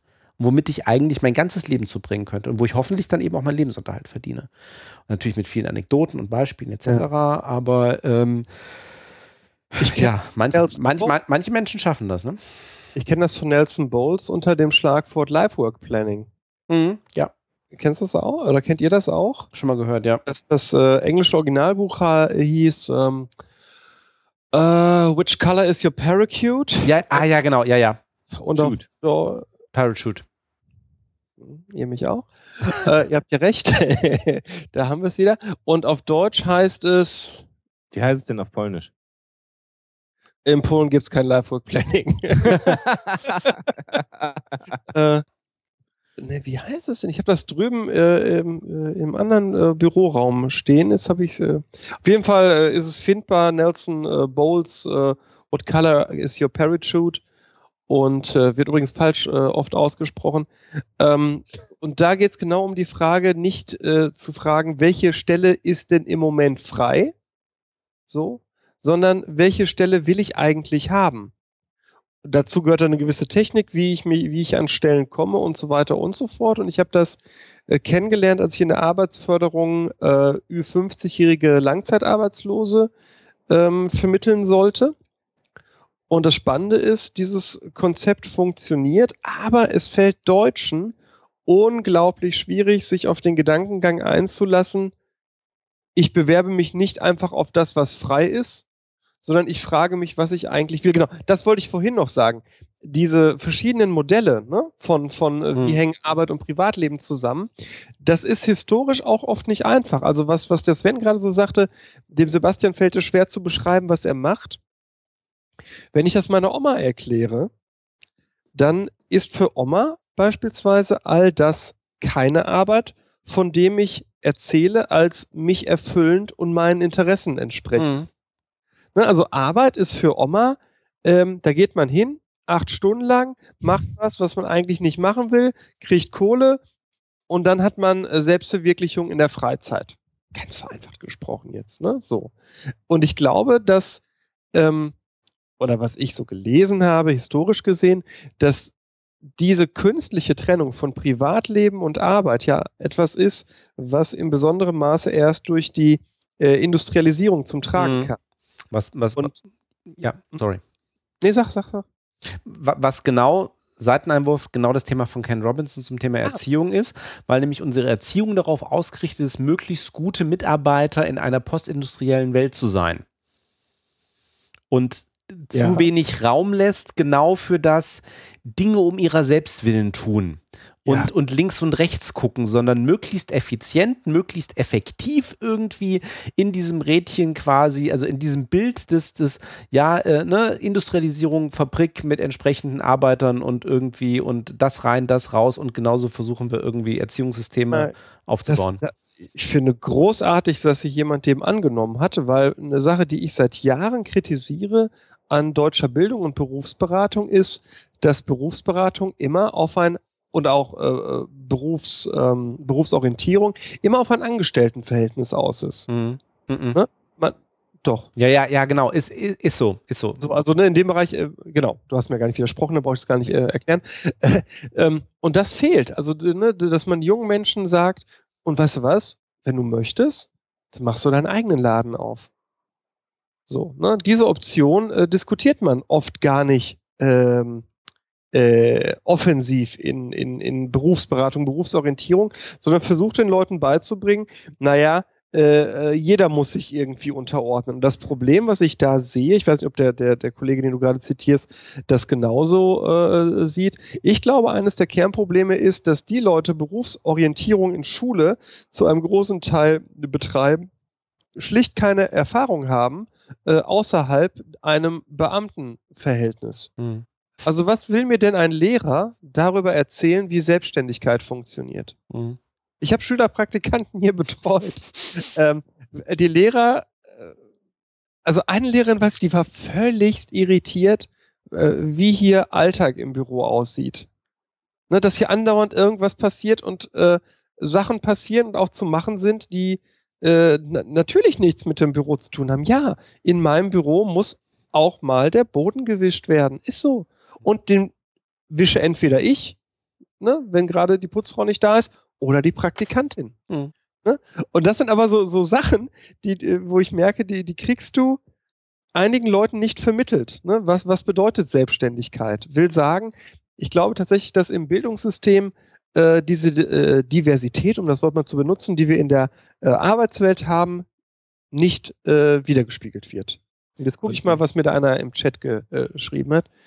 Äh, nein, ich, ganz kurz, ich habe auch nie gesagt, dass Weber, Spinner und Näher in der präindustriellen Gesellschaft Familienidylle per se waren. Das war aber gar nicht meine Aussage. Meine Aussage war, dass die Aufspaltung zwischen Arbeit, Erwerbsarbeit und Privatleben, dass das eine ist, die erst im Umbruch von der präindustriellen zu industriellen Gesellschaft so vollzogen wurde. Auch ich kenne natürlich das Gedicht von den schlesischen Webern äh, und ne, das war natürlich nicht alles Friede, Freude, Eierkuchen. Das habe ich auch. Vielleicht ganz gesagt. kurz, Alexa ist ja auch jetzt inzwischen selbstständig und äh, ähm, ähm äh, da, da kann man einfach mal sagen, die sitzt jetzt gerade parallel, während wir hier die Sendung machen. Das ist Freitagabend, das ist 22.39 Uhr, gerade äh, an der Übersetzung eines Buches aus dem Englischen ins Deutsche, was äh, im nächsten Jahr erscheinen wird. Da kann ich noch nicht ganz so viel spoilern. Aber es ist halt Freitagabend kurz vor elf und Alexa sitzt jetzt hier parallel in dieser Wohnung und äh, übersetzt ein Buch. Ähm, machst du halt nicht, wenn du einen acht Stunden Bürojob hast, sondern da sind einfach die, die, die Anforderungen anders. Ja, wie, wie, wie sagte ein äh, uns ähm, allen bekannter, auch äh, Medienschaffender äh, regelmäßig.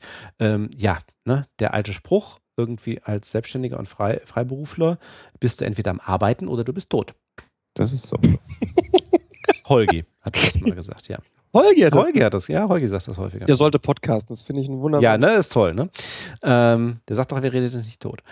Ähm, kommen wir nicht aus der gleichen Richtung. Geschichtlich tatsächlich, da bin ich nämlich auch drüber gestolpert, kommt nämlich das, das Wort Arbeit tatsächlich vom lateinischen Arvum, Ackerland, und war immer, genau wie Sebastian sagt, eigentlich assoziiert mit Mühsal und Plage. Es war immer eine Strapaze. Das heißt, wenn Spaß gemacht hat, kann es keine Arbeit sein. Ne? Ähm, deswegen auch das Spiel, das ist etwas, was du eigentlich nicht tust, damit irgendwie hinten was rauskommt, sondern um seiner selbst willen und ne, du hast aber trotzdem halt irgendwie Spaß dran. Und der humanistische Gedanke ist halt, beides ist irgendwie verbindbar. Arbeit kann eben auch Spaß und Freude machen. Ja, Arbeit im Sinne von Erwerbsarbeit. Ne? Ja, ich verdiene meinen Lebensunterhalt. Tja, äh, wie es weitergeht, äh, erfahrt ihr nach einer kurzen Pause. Wir werden dann in das äh, nicht Schlussdrittel, so lange können wir nicht nee, machen. Aber, aber äh, wir haben, glaube ich, noch äh, unter anderem, das kam auch schon auf so ein paar ähm, negative Psychologie-Themen. Achso, ich kann gerade pluggen, sagt mir hier der, der, der, der Sklaventreiber, der meine Frau jetzt um die Uhrzeit arbeiten lässt, sagt gerade, wir dürfen das pluggen. Oh, dann ja, dann plug doch mal, genau. Denn Alexa übersetzt gerade das Buch Nazis, Nadeln und Intrigen. Das ist die deutsche Ausgabe der Biografie von Edzard Ernst, die erscheinen wird beim JMB Verlag. Und das ist ein sehr, sehr spannendes Buch. Das wird im März 2015 erscheinen und Alexa übersetzt gerade dieses Buch aus dem Englischen ins Deutsche. Wieso hat denn der Edzard Ernst als Deutscher seine Biografie auf Englisch geschrieben? Weil er sich im Englischen sicherer als im Deutschen fühlt mhm. und sehr viel Wert auf eine gute deutsche Fassung des Buches legt. Tja, so ist das, ne? Man steckt nicht drin. Man steckt nicht drin. Tja. Akupunktur. Äh, die Frage im Chat ist gerade, was haben die Nadeln auf sich? Akupunktur. Akupunktur, genau. Er hat ja auch, äh, Edzard Ernst, also für denjenigen, der, äh, für diejenigen, die ihn nicht kennen, ähm, äh, der einzige ehemalige, glaube ich, ähm, ähm, der, der, der, erste Professor für Alternativmedizin in Großbritannien oder ja. überhaupt, glaube ich, sogar weltweit ähm, und so verantwortlich für, ich weiß nicht, wie viele ähm, wissenschaftliche Studien zu allen möglichen alternativmedizinischen äh, Themen, die Koryphäe schlechthin und man kann ihm aufgrund seiner Biografie nun wirklich nicht vorwerfen, dass er nicht weiß, worüber er schreibt und dass er sowieso dafür nichts übrig hat, weil er ja, glaube ich, auch in nicht nur einem äh, Homo, also nicht nur in einem Homöopathenhaushalt groß geworden ist, in einer Familie groß geworden ist, sondern selber auch sowohl Homöopathie als auch Akupunktur studiert hat ne, und auch praktiziert hat. Relativ. Ja, er ist äh, sein, sein erster Job als Arzt war in einer in einer, in einer homöopathischen Fachklinik. Das ja. ist extrem spannend. Ja weil man dann weiß, zu einem, was einem großen Kritiker er da geworden ist. Und ähm, ich darf das an der Stelle ganz kurz dann auch nochmal pluggen, bevor wir dann wirklich in die Pause gehen. Nämlich die Tatsache, dass ich das Glück hatte, Edzard Ernst in Wien bei einer mhm. Konferenz mal interviewen zu dürfen. Und ich werde gleich den äh, Link zu der Folge mal in den Chat werfen. Das war ein hochinteressantes Gespräch, auch mit vielen anderen interessanten Leuten. Und für die äh, Boulevardfreunde unter unseren Hörern, äh, schön, dass ihr da seid. Ähm, Edzard Ernst ist der Typ, der sich mit Prinz Charles gebettelt hat. Ja. Ja. So. Hier. Yeah. Genau. genau. Okay. Und jetzt, haha, Achtung, passender Musiktitel von Placebo.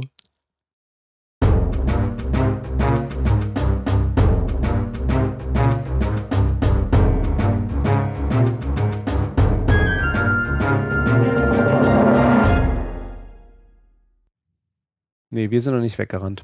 Wir sind wieder da. Da, da. Da sind wir. Guten Tag. Im Chat hieß es gerade so, äh, man wäre ja gerne mal Mäuschen bei unseren äh, Off-Pausen. Das ist eigentlich gar nicht mehr so spannend, weil wir. Da werden Blutwerte verglichen. Genau, ja. Leberwerte. Ja, Leberwerte. ähm, ja. Wir reden über die körperlichen Gebrechen. Hm, ja, man wird ja auch nicht jünger, ne? Aber ich, nee. Ja, Moment, ich bin der Senior, ja, das könnte ich jetzt was persönlich. Ja, das stimmt. Das, das stimmt und, und unser Küken hier, der Bartoschek, der darf ja noch gar nicht mehr kann. Ich bin froh, deswegen machen wir auch immer um, um 23 Uhr Schluss, weil danach darf ich ja gar nicht mehr in einem öffentlich-rechtlichen Sendeformat zu hören sein. So jung bin ich. Ja. Du siehst aber nicht so aus, ich kann dich beruhigen. Ja. Auch trotz deiner Gesichtsmaske von Anfang der Woche deutlich vorgealtert, mein Lieber. Es scheint ganz viele irritiert zu haben, dass ich mir äh, eine Gesichtsmaske bei einem Wellness-Ding mache. Nein, nein, nein, nein, nein, nein. Was uns irritiert ist, dass du dieses Bild ausgerechnet als irgendwie dein Avatar auf Facebook irgendwie verwenden musst. Ja, wenn David Beckham das macht, dann ist das okay, oder was? Muss ich jetzt irgendwie auch äh, englischer Fußball, Fußballproll werden, mich komplett zutätowieren und irgendwie schiefe Zähne haben, dann darf ich das. Nee, es sieht einfach scheiße aus, aber jeder ja, kann das machen, was er möchte. Bei Beckham auch. Ja. Richtig, aber ich, wenn Ach, also Solange er den Mund nicht aufmacht, geht das, sage ich jetzt Du, mal wenn ich ihm begegnen würde, würde ich sagen, weißt du, David. Was, was würdest du sagen? Wenn du David Beckham treffen würdest, was würdest du denn dann sagen, Hoaxmaster? Das müsste ich mir jetzt tatsächlich mal überlegen. Ich weiß zum Beispiel gar nicht, dass er sich mal mit einer Gesichtsmaske hat ablichten lassen. Ich würde sagen, was würde ich denn sagen? Ich, nee, einen Spruch über seine Frau würde ich nicht reißen. Er haut einem direkt aufs Maul. Wegen Magersucht jetzt oder was? Nee, weil die einfach scheiße aussieht, die Olle. Ob die magersüchtig ist, weiß ich noch nicht mal. Die sieht einfach scheiße aus. Ich würde, glaube ich, sowas sagen wie, what about a drink? Ja, ich, ich glaube, das wäre ein guter Gesprächseinstieg. Sven, würdest du sagen? Ähm, hier der Fußballspieler, ne? David Beckham. Ja, ja, ähm, genau. Ähm, ich hatte gerade gemerkt, dass man irgendwie tatsächlich bis jetzt irgendwie von uns im Chat nichts gehört hat. Insofern wissen, wissen die Kollegen gar nicht, worum es geht. Was irgendwie sehr witzig ist. Ach, es war, es war so schön still. Ja, danke, Marima Jelena. Ähm, so, so außen rein. Wir unterhalten uns eigentlich gerade nur über die Gesichtsmaske von Herrn Bartoschek und äh, wie Herr Bartoschek im Vergleich zu Herrn Beckham aussieht und was Herrn Beckham sagen würde, wenn wir ihm über den Weg laufen. Ähm, was hat das eigentlich mit Arbeit zu tun? Der hat ja beispielsweise sein Hobby zum Beruf gemacht. Ja. Ja. Richtig. Ja. Scheiße übrigens schreibt hier gerade jemand im, hier schreibt übrigens gerade jemand im Chat, die Marie Helena schreibt, Wein auf Bier, das lob ich mir. Äh, äh, wisst ihr, Wein auf Bier und Bier auf Wein, wo das herkommt? Warum, warum es diesen Spruch gibt? Nee, warum? Warum es den gibt? Weil es um die Frage geht, was man wie rumtrinken soll. Und ist es Schwachsinn? Ja, eben nicht. Sondern? Sondern? Der Ursprung dieses Sprichwortes habe ich gelernt von einer sehr lieben Freundin aus äh, München, die uns besucht hat am letzten Wochenende. Aha, kenne ich. Ähm, es geht bei Wein auf Bier beziehungsweise Bier auf Wein um den sozialen Aufstieg einer Person. Bier, das billige Getränk, was sich jeder leisten konnte.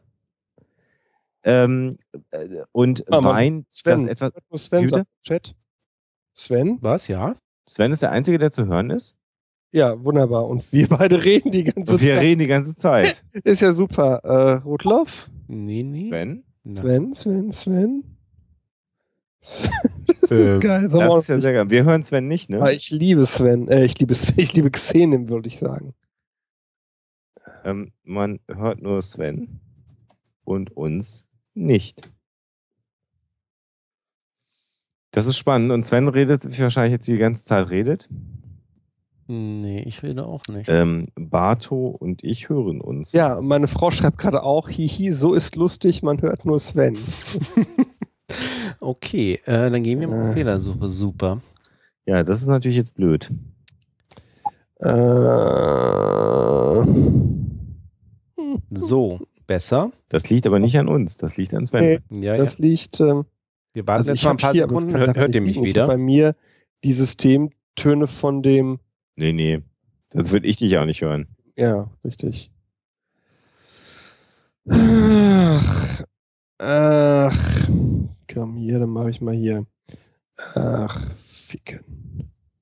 Das geht immer. Santa Maria. Die, die. Insel. Insel, die aus Träumen geboren. Die, die. Ich hab meine Sinne verloren. In dem Fieber, das wie Feuer brennt. Wir haben äh, jetzt, äh, schreibt meine Frau, jetzt höre ich gerade gar nichts mehr. Jetzt hört sie gar nichts mehr, mhm. weil Sven wahrscheinlich jetzt den Stream gestoppt hat und versucht, den Stream wieder anzuwerfen.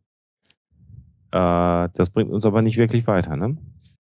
Nee, wir haben äh, übrigens die ersten äh, Lieder sind jetzt äh, schon, also nicht eingespielt, aber. Ihr müsstet mich jetzt wieder hören, ihr müsstet drauf ja. sein. Ah, Sven. Hallo, hallo, ja. Äh, Skype war wieder so nett, man sich. Hört mich wieder. Skype war wieder so nett, sich Bin auf ich auch wieder dabei. Sich komplett zurückzusetzen. Alle wieder zu hören, sagt der Florian. Juhu. Ja. Ja, Frau sagt auch, ah, jetzt ja. Dann ist ja gut, dass wir uns irgendwie die letzten fünf Minuten überhaupt nicht über Arbeit unterhalten haben. Ja, es ist vor allem das Fantastische ist, dass Sebastian und ich einen unfassbar interessanten Dialog geführt haben, in der Annahme, dass man uns hören kann. Ja, und, und ich muss dann hinterher mal auf der Aufnahme gucken, weil ich habe euch zwar nicht gehört, aber ich möchte nicht ausschließen. Dass du uns drauf hast? Dass es in der Aufnahme drin ist. Na, gucken hm. wir dann mal. Aber wenn man es nach draußen nicht gehört hat, ist ja auch komisch, ne? Ja. Ich weiß gar nicht, worüber haben wir? Ich, du, ich ah, Bier auf Wein. Ich wollte auf, äh, genau, Marie genau. Lenne hatte ja geschrieben, Bier auf Wein äh, äh, und so. Und ich wollte darauf hinaus, wo das denn herkommt. Genau, und dann habe ich dir erklärt, dass es eine Frage des sozialen Aufstiegs war. Nee, das habe ich dir dann erklärt, weil mir das eine gute Freundin aus München erklärt hat, die zu Besuch war. Du meinst mit äh, Reihenfolge vom Saufen. Ja, das klingt oh. nach mir. Aber der Sven weiß das bestimmt auch, wo das Sprichwort herkommt. Nee, das oder? weiß ich tatsächlich nicht. Also das, das, war mir jetzt neu, das, was du erzählt hattest. Dann ja, stimmt es nicht. Wenn der Sven es nicht weiß, dann gibt es das nicht. Äh, total spannend ist nämlich ähm, die Tatsache, dass Bier das billige Getränk war, was sich ja auch jeder leisten konnte. Ja, und Bier war ja früher auch nicht Reinheitsgebot, sondern war ja mehr so, hm. Und ähm, Wein auf Bier, das rate ich dir. Das heißt eigentlich, wenn du in der Lage bist, dir Wein zu leisten, nachdem du dir vorher immer nur Bier leisten konntest, dann hast du einen sozialen Aufstieg hinter dich gebracht. Und das ist natürlich gut. Deswegen rate ich dir das, wenn du dir irgendwann Wein leisten kannst und nicht mehr das billige Bier kaufen musst, das rate ich dir. Umgedreht, Bier auf Wein heißt, dass dein sozialer Status abgesunken ist, weil du dir eben nicht mehr Bier leisten, äh, Wein leisten kannst, sondern nur noch Bier leisten kannst. Und das ist natürlich scheiße. Fand ich sehr spannend. Mhm. Da soll das herkommen. Ich auch erst das polnische Äquivalent, das äh, heißt Wodka immer gut. Egal welche soziale Stellung, Wodka immer gut. Wodka geht immer. Also das war eigentlich das Gespräch. Wo waren wir denn jetzt Jingle? Wir müssen jetzt, glaube ich, langsam aus der Sendung ausleiten. Ja, genau. Äh, wir haben noch jede Menge äh, ganz äh, schamlose Selbstwerbung. Ja. ja. Wir können das ja mal äh, cross-advert Advertising-mäßig machen. Sollen wir vielleicht erstmal, bevor er wirklich irgendwie in das Cro so. Cross-Advertising ja, ja. geht, sollen wir vielleicht erstmal irgendwie unsere nächste Sendung pluggen? Ja, äh, das ja. großartige Jahres- Abschlussevent des Psychotalkes mit etwas, was es noch nie, nie gab, hat. nämlich einer offenen Sprechstunde oder auch dreien. Tidi. Und Tidi. zwar haben wir schon ein Datum dafür? Nee, wir haben noch kein Datum, aber, aber wir, also wir werden wahrscheinlich so, keine Ahnung, größenordnungsmäßig Ende November oder im Dezember werden wir eine letzte Sendung für dieses Jahr machen. Und wir werden uns nicht ein Thema nehmen, sondern ähm, äh, es kommen ja immer mal die Anfragen, oh, ich hätte mal eine Frage und behandelt doch mal XY. Und dann sagen wir, ja, das reicht aber nicht für eine Sendung. Und deswegen ähm, gebt uns eure Themen und Fragen und wir suchen dann aus und bereiten uns darauf vor und dann machen wir die Sendung. Also wir machen das nicht live, also wir machen das natürlich schon live, aber äh, sozusagen nicht auf Zuruf, ähm, sondern schickt bitte eure Themen, Fragen für unseren, ähm, ich hätte jetzt fast gesagt, ähm, Nikolaus sagt unsere Geschenkesendung ähm, an äh, mail at psycho-talk.de. Ähm, und Dass ihr das Mail vor dem Ad schreibt, ist egal, ob groß oder klein, das ist egal. Das ist vollkommen egal. Oder Die Frage kriege ich öfter in der Verwaltung noch. Echt? Ja, groß oder ja. klein. Ja. Ist vollkommen egal. Also schreibt äh, an äh, psycho-talk.de und ähm, dann kriegen wir das und dann werden wir äh, uns eine äh, schöne Sendung zusammenstellen mit wilden Themen und äh, gucken mal, wie das läuft.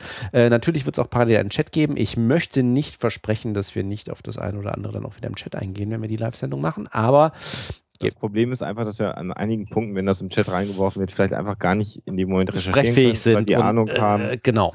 Und wir wollen halt einfach nichts von uns geben, von dem wir nicht wirklich Ahnung haben. Das ich mache jetzt mal eine Sache, seriös. die ich beiden gar nicht abgesprochen habe. Das kann ich besonders gut. Ähm, und zwar, äh, ihr könnt auch gerne, ihr könnt auch gerne einfach mal äh, mitteilen, ihr kennt ja so unsere drei Podcasts oder die ganzen Podcast-Produktionen, die wir drei, das meine ich eigentlich ja so machen. Vielleicht ist da jemand in einem dieser Podcast-Universen, von dem ihr sagt, der würde eigentlich gerne und gut mal in einen Psychotalk auch reinpassen. Könnt ihr den nicht mal für 2015 äh, gewinnen? Auch dann meldet uns das. Ich denke, das ist okay, oder, Jung? Nee, das äh, entzieht sich völlig meiner Kontrolle, was du jetzt gerade gemacht hast. Und dafür werde ich dich nach der Sendung maximal ausprügeln. Also und ich vermittel dann wieder zwischen den beiden, wie das so meine Art ist. Nein, also teilt einfach mal mit, wenn ihr jemanden habt, wo ihr sagt, ey, hier. Äh, Der könnte mal Gast im Psychotalk sein. Ja, kann ich mitgehen. Ja. Das gehe ich von aus. Oder bei Via Britannia oder Huxilla oder keine Ahnung, Bartocast, Krabitzen. Äh, genau. Ja. ja. Genau, das ist das, das eine. Ähm, wen, was haben wir dann? Nee, das ist erstmal so alles, was Psychotalk angeht. Erstmal Psychotalk und bei der Gelegenheit werden wir dann vielleicht das eine oder andere Thema nachholen, was wir jetzt heute nicht behandelt haben, aber gucken wir mal. Du bist am, am, am äh, nächsten Samstagabend, also nicht morgen, sondern in einer Woche auch äh, in, in, in Herne, Sven, ne? Äh, ich bin nächstes Wochenende in Herne, aber wahrscheinlich nicht mehr abends. Schade. Da kann man nur zwei Drittel des Psychotalks nächste Woche in Herne treffen, Sebastian. Sag mal. Ja, zwei Drittel, nämlich dich und mich. Äh, der Sven ist ja nicht dabei. Und wir machen hier ein ganz exklusives Event und wir haben es, ja, PR-Genies, die wir sind, haben wir das exklusive Event, das Exklusiv-Event genannt. ähm, ja, und groß. lesen da aus äh, Büchern vor, die es noch gar nicht gibt. Ähm, also wir wissen, äh, Bücher auf Papier, E-Books und jetzt eben virtuelle Bücher. Das heißt, äh, es wird zum einen vorgelesen, zwei Kapitel aus dem Buch ähm, Psycho im Märchenwald von äh, deiner Ehefrau und mir.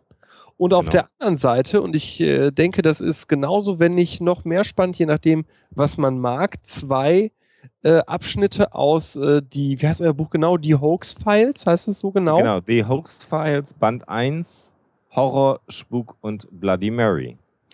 So, das ist ein, wie gesagt, ganz exklusives Event, das Sie auch nur heute noch äh, wahrscheinlich äh, erwerben können. Das ist kein Scheiß, denn wir haben äh, gesagt, nur 25 Leute dürfen. Das Ganze so kostet äh, 7 Euro. Genau. Und äh, findet an einer Location statt, die ihr erst per Mail mitgeteilt bekommt, wenn ihr euch eingeladen habt, äh, äh angemeldet habt. Es sind Stand jetzt 23 Uhr am 17.10. noch genau drei Plätze zu vergeben. Ja. Äh, wenn es euch interessiert äh, und ihr nicht im Chat seid, wo ich gerade den Link reingeschmissen habe, geht auf hoxilla.com. Da ist es direkt oben drauf. Äh, meldet euch an, wenn ihr Bock habt. Es sind äh, übrigens jetzt Stand 23 Uhr nur noch zwei freie Plätze. Der Hot-Button kreist. ich kann nichts dafür, es ist tatsächlich so. Geil, ja. Also noch zwei freie Plätze. Wenn die weg sind, äh, ist der äh, das Event, der Event, das Event? Das Event, würde ich sagen. Das Event voll. Ne? Kann man nichts äh, anderes sagen. Aber diejenigen, die vielleicht keinen Einlass bekommen am Samstagabend, die sind herzlich eingeladen und auch diejenigen, die am Samstagabend äh, da sind, sind gerne eingeladen am äh, Sonntagmorgen, äh, Mittag, ja. nämlich 11 Uhr, zum Leserbrunch zu kommen. Und zwar wird das äh, ausgerichtet von der äh, Kollegin Claudia Graneis im Wesentlichen, ja. äh, auch hier in äh, Herne. Ja, und, und ähm, Cornelius Kurz, ne? Genau, Cornelius Kurz. Äh, heißt er eigentlich Kurz oder Kurz? Er heißt Kurz. Kurz, Cornelius. Also er spricht sich kurz. Okay. Äh, kein Karlauer an dieser Stelle. Also Cornelius und Claudia betreiben die Der ist kräftiger als wir beide zusammen. Da ja, ich weiß. Vorsichtig. In, in, der, in der Rangfolge von Podcastern, die mir Angst machen, kommt ja ganz oben Christian. Ja, obwohl der, ja, aber äh, Cornelius Mittlerweile kommt danach auch schon Cornelius. Also die machen die Lesostunde, ein ganz lustiger Podcast, wie ich finde, ähm, wo ich auch mal Geburtshelfer war. Das habe ich auch noch nie erlebt. Die machen den, äh, weil Claudia mal was für den Bartocast eingelesen hat. Bei diesem Leserbrunch mit dabei sind äh, nicht nur Cornelius und Claudia, sondern auch äh, Alexander und Alexa vom Hoaxilla Podcast, äh, Sebastian vom Bartocast und vielleicht noch der ein oder andere aus dem Podcast-Universum. also zumindest in jedem Fall haben sich wohl angekündigt, die beiden Kapitäne des Heißluftdampfer-Podcasts. Ah ja, Uli und ähm, Jörg. Äh, Jörg, äh, Jörg. Genau. Jörg, nicht Jörg. Ähm, genau. Ähm, auch da wird um Anmeldung gebeten. Ihr findet auf cloudfarming.blogspot.de äh, alle Infos. Anmeldung bitte bis 22.10., weil wir dem Café del Sol in Herne sagen müssen, mit wie vielen Leuten wir da aufschlagen. Das Ganze ist natürlich eintrittfrei, aber jeder zahlt sein Essen und seine Getränke selbst. Und übrigens ähm, äh, bei der äh, Lesung und Lesertreffen ist dann der JMB-Verlag dabei. und man sollte an der Stelle noch erwähnen, also zwei Kapitel aus den Hoax-Files lesen wir ja vor. Und wer bis zum 31. Oktober die Hoax-Files beim JMB-Verlag vorbestellt unter www.jmb-verlag.de, erhält ein von Alexa und mir signiertes Exemplar der Hoax-Files. Das gilt aber nur noch bis zum 31. Oktober. Oktober und wer fragt, muss ich das im Vorfeld bezahlen?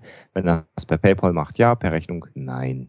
So, wenn wir gerade schon bei eigenen Büchern sind, äh, ebenfalls im hochgeschätzten JB Verlag erscheint jetzt bald Gedankenwelten 2, Interviews zwischen Wahn und Sinn von mir. Ähm, da haben verschiedene Leute mit mir gesprochen, das habe ich geschrieben. Ein Interview, von dem ich hoffe, dass es ein bisschen hochgehen wird, ist zum ersten Mal das Interview mit äh, unserem Bundestagspräsidenten äh, Lammert äh, veröffentlicht, in dem er sich wie ich finde, äh, teils skandalös über Homosexuelle äh, äußert. Das ist ähm, zum Kotzen, was er da sagt. genau, das, das ist so, so ne? deine Haltung an der Stelle. Ähm, kann man, glaube ich, auch noch, nee, kann man schon kaufen, vorbestellen, machen, tun. Ähm, die Lurch-Edition, äh, die es gab, die ist nicht mehr bestellbar, die war streng limitiert und äh, ist vergriffen. Juhu. Äh, Alex hat das Vorwort geschrieben. In beiden natürlich. Ja. Also die Lurch-Edition natürlich äh, auch. Und im anderen auch, genau. Äh, sch äh, schamloses Self-Plugging. Rudloff? Äh, wir haben schon die erste Frage für unsere Jahresendsendung. Ah ja. per E-Mail. Da ist sehr schön. ganz schnell, sehr schön. Äh, ja, sehr schön, Fabian. Ähm, und ähm, äh, Shameless Self-Plugging, äh, ja, ich habe ja nur Viva Britannia. Deswegen bin ich auch nächste Woche nicht so lange irgendwie in Herne, weil ich nämlich äh, dann mal ähm, ein wenig auf Recherche vor Ort gehe. Ähm, und nein, nein, nein. Ja, ja, da freue ich mich schon sehr drauf. Und ähm, ja, ansonsten hänge ich momentan aus persönlichen Gründen so ein bisschen mit der aktuellen Folge hinterher. Aber ähm, nein, fleißig weiter. Und ähm, es wird dieses Jahr auch noch ähm, ein sehr interessantes Interview geben bei Viva Britannia. Und äh, ja, im neuen Jahr, ne? Neues Buch, 25 neue Folgen und ähm, ja, die Themen auf der Insel gehen ja nicht aus. Vielleicht mache ich auch mal eine Folge zu Irland oder so, aber das spreche ich mich dann mit dem Badoschek noch ab. Und warum ganz viele Leute übrigens in Herne sind, dürfen wir noch nicht sagen und wollen wir noch nicht sagen, aber da. Das kommt dann noch, ja, genau. Das wird, äh, das wird spannend, das liegen wir aber auch wirklich äh, noch nicht mal im Ansatz hier momentan. Nee, nee, nee. Eine spannende Nummer.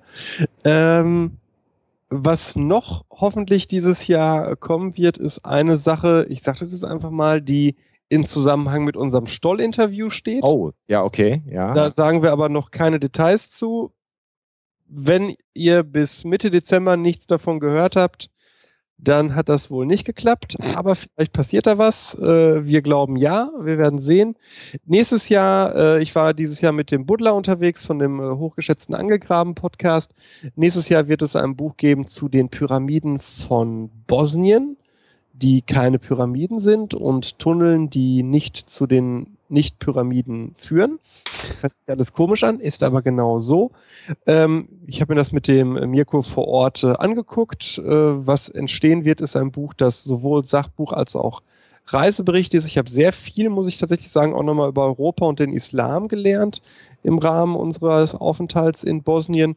Und wir haben vor, einen äh, einen Dokumentarfilm dazu rauszubringen. Wir wissen noch nicht genau im Moment, wie wir den finanzieren und wie wir das so machen und wie wir den vertreiben, aber es wird perspektivisch einen Dokumentarfilm geben. Ebenso wie nächstes Jahr bei mir einige Projekte geplant sind, die ich jetzt nicht alle hier runterratter. Wen das wirklich interessiert, der kann man unter dem Hashtag ob2015 äh, bei Twitter nochmal nachlesen. Da habe ich alles äh, benannt, was ich für mich in 2015 vorhabe. Das wahnsinnigste Projekt habe ich natürlich mit meinem äh, guten alten Lurchpartner, äh, dem äh, Riot Burns, vor. Wir werden in 2015 inshallah ein, äh, äh, ein Audio, eine Audio-CD rausbringen und zwar nicht als Lesung, sondern äh, unter dem großen Motto Podcaster, jetzt singen sie auch noch äh, ein Album einsingen. Ich kann schon ja, alle beruhigen, ich werde nicht singen. Ja, bei, mir ist das noch nicht ganz sicher, ja, ob ja. ich dabei sein Herz, werde. Herzliches Beileid. Ja, ansonsten, äh, ich muss sagen, äh, mir hat es heute echt Spaß gemacht, mit euch zu podcasten. Darf ich auch noch ganz kurz was loswerden? So, ja, Entschuldigung, Entschuldigung. Zwei Sachen. Ähm, ich, ich werde das auch nochmal einfach erwähnen. Ähm, also Huxilla TV, wen das interessiert, es gibt eine, die Folge 2 von Huxilla TV jetzt auch kostenfrei zu schauen bei www.massengeschmack.tv.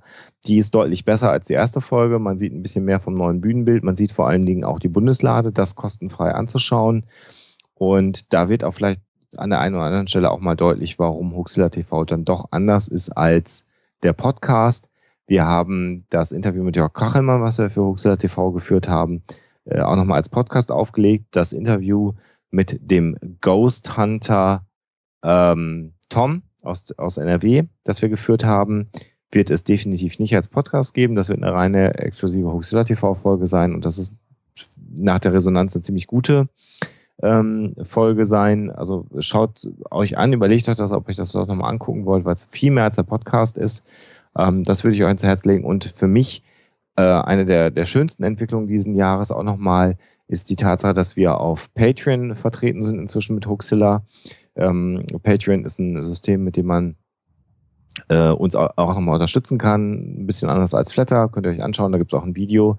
Und ähm, das sichert sicherlich ganz viel von den Grundkosten, die wir für Huxilla haben. Und ähm, da sind wir sehr, sehr, sehr begeistert, wie groß da die Bereitschaft zur Unterstützung unserer Projekte ist. Und dafür sind wir sehr, sehr dankbar an der Stelle. Und das möchte ich einfach nochmal erwähnen, dass das großartig ist, wie sehr ihr uns da unterstützt. Vielen auch Dank. mir könnt ihr Asche geben über Patreon. Auch ich bin da. Äh, ich habe noch viel zu wenig Geld im Vergleich zu Hoaxilla. Äh, gebt mir euer Geld. Bitte. Ich denke, so kann ich das auf einen Das Punkt. lustigere Video hast du auf alle Fälle bei Patreon. das, das, ich, muss, äh, ne, ich lobe mich ja sehr selten, aber das Video gehört zu meinen zwei Videos, die ich total gut finde von mir. Das andere ist das mit äh, Mirko äh, an den Gräbern in Sarajevo. Das ist dann natürlich ernsthafter. Aber das, was wir hier mal eben mit meiner Frau zusammen gemacht haben, finde ich echt gut. Ja, ich verdiene ja mit Podcasting kein Geld, freue mich zwar auch über Flatter und über Geschenke, aber das mehr als Anerkennung. Äh, aber ich gönn's den Kollegen auch, weil äh, man sieht ne, zum Thema der Sendung, wie viel Arbeit sie sich machen, zwar auch Spaß dran haben, aber ein Teil davon ist eben auch Erwerbstätigkeit. Und was ich, was ich einfach nochmal sagen muss an der Stelle, und das mache ich wirklich aus tiefster Überzeugung, überlegt euch doch mal, ob ihr das äh, Viva Britannia Buch nicht irgendwie mal euren Eltern, euren Verwandten, der Onkel, der Tante, der Oma, dem Opa schenken wollt, weil das ein wunderbares Buch über Großbritannien ist. Für diejenigen, die den Podcast hören, ist es vielleicht nicht so unbedingt gut, aber ich finde das Viva Britannia Buch, ich verschenke das sehr gerne ähm, und finde einfach, das ist, ein, das ist einfach ein super Ding, was man Leuten schenken kann, die in Großbritannien interessiert sind. Das Klobuch. Ich kann das nicht. Ja, ja, das ist genau, es ist ein so sehr auf dem Klo liegen zu haben, bei einer Sitzung äh, einen kurzen Artikel zu lesen. Äh, nee, ich meine, also ich, ich, weiß, ich weiß, dass es ein Lob ist. Ich kann danke, das nicht oft genug sagen. Äh, es ist übrigens genau wie Gedankenwelten, das ist auch ein geiles Ja, aber für Britannia muss Und alles erschienen im JMB-Verlag. Äh, ein Podcast möchte ich noch befeaturen, äh, nämlich Ohrennahrung. Ohren-nahrung.de. Mhm. Äh, ein äh, Interview-Podcast. Ähm, eine Folge, ich war da auch zu Gast, auch deswegen befeature ich das. Äh, ich fand es nämlich deswegen gut, weil wir in der Folge 5 über die Bild-Zeitung gesprochen haben und ich zum ersten Mal die Möglichkeit bekam, mit jemandem anderthalb Stunden auch in der Tiefe mal über Bild sprechen zu können. Und äh, seitdem sehr gerne das als Referenz verweise, äh, wenn von einer oder anderen Seite da nur äh, platte Argumente kommen. Ne? Und das äh, hat der äh, der Sebastian, heißt der, heißt du überhaupt Sebastian? Ja, hat der Sebastian sehr, sehr schön gemacht, wie ich finde. Und ähm, man muss nicht alles so sehen wie ich, man muss nicht so alles sehen äh, wie er. Aber ich finde wirklich äh, gut, da mal äh, einfach auch mal, das ist so, so, so unglaublich sozialpädagogisch an, äh, einfach auch mal darüber wirklich geredet zu haben und nicht nur äh, äh ne, sich Sachen gegenseitig vor den Kopf geknallt zu haben. Okay, dann habe ich auch noch was, wenn wir andere Podcasts empfehlen. Ich möchte ganz warm ans Herz legen, einen meiner neuen Lieblingspodcasts, und zwar das Zweitprojekt vom Butler, oh ja. das geheime Kabinett. Oh ja, großartig. Äh, ein wunderbares, schönes, kurzes Format, einfach über Kuriositäten aus der Geschichte und aus der Archäologie und äh, ist wirklich ähm, so der, der, der, gemeinsame Podcast, möchte ich auch mal sagen, äh, den ich mit äh, meiner Liebsten irgendwie anhöre, weil das gefällt uns einfach ganz gut, ähm, was der Mirko da macht und äh, ja, macht einfach Spaß und ich freue mich auch zu sehen, zumindest ähm, so ansatzweise, wie das auf iTunes irgendwie auch abgeht für das neue Projekt. Also das geheime Kabinett wirklich schöne Sache. Dauert auch keine dreieinhalb Stunden, dauert zehn Minuten oder so und äh, ist kein wirklicher Podcast, aber man kann sich das genau kann man sich sehr, trotzdem sehr, sehr anhören. Gut, genau, ja, ja, ist auch nicht irgendwie drei Männer, die über Gott in die Welt labern, sondern ist halt einer, der über was redet, wovon er Ahnung hat. Ähm, aber gut, ja, muss man auch leben lassen. Und äh, bitte hier diese, der Link, den ich gerade reingeschmissen habe, der sieht ein bisschen merkwürdig aus, aber äh, methodisch inkorrekt. Ich kann das mhm. nicht oft genug sagen. Zwei äh, Experimentalphysiker, die aus dem, Ruhrgebiet. aus dem Ruhrgebiet. Aus dem Ruhrgebiet. Danke, dass du es gesagt hast, ich jetzt auch gesagt. Die über Wissenschaft reden und das ist so, das, das ist, das ist einfach so großartig und das ist, ähm, ja, ich würde das gerne auch können. Ich bin leider kein echter Wissenschaftler und die beiden machen das so richtig, richtig, richtig gut. Und, und nicht aus dem Ruhrgebiet. Und ich bin nicht aus dem Ruhrgebiet, aber ja. immerhin Westfale, Sebastian, ne, immerhin. Das, äh, bist du Westfale, bist du Münsterländer? Ich bin Ostwestfale. Ah, du kommst ja da von den, okay, hm? den Dörfern. Ja, also okay. aus Kulinarikasland, ne? Ja, genau. Ja. Und also methodisch inkorrekt ist einfach ja. für mich, wenn es um Wissenschaftskommunikation gibt, gibt es eigentlich kaum etwas, was ich kenne, was besser ist. Äh, man mag mich gerne mit info.huxilla.com ähm, über weitere Dinge informieren, aber methodisch inkorrekt ist einfach schon richtig, richtig gut. Ja. Die machen das so unterhaltsam und vermitteln so ein schönes Maß an, an wissenschaftlich, äh, wissenschaftlichem Denken in dem, was sie tun. Zwei ja. bodenständige promovierte Physiker. Der eine ist noch auf dem Weg dahin. Ja, stimmt, genau, ja, stimmt. Einer, einer, einer promoviert noch, genau, aber ja. Dieser einer der Intros heißt, ich bin dein Doktorvater. das, ist, das ist einfach unfassbar, unfassbar gut. Ja, mir bleibt an der Stelle dann äh, einfach auch mal stellvertretend für euch anderen beiden äh, auch einfach mal unseren Hörern Danke zu sagen, wo wir jetzt so in die Schlussschleife, Schleif, Schlussschleife gehen für den heutigen äh, Psycho-Talk. Ähm, ich bin ein bisschen äh, überwältigt davon, wie viele Leute an einem Freitagabend äh, ja. uns live hören.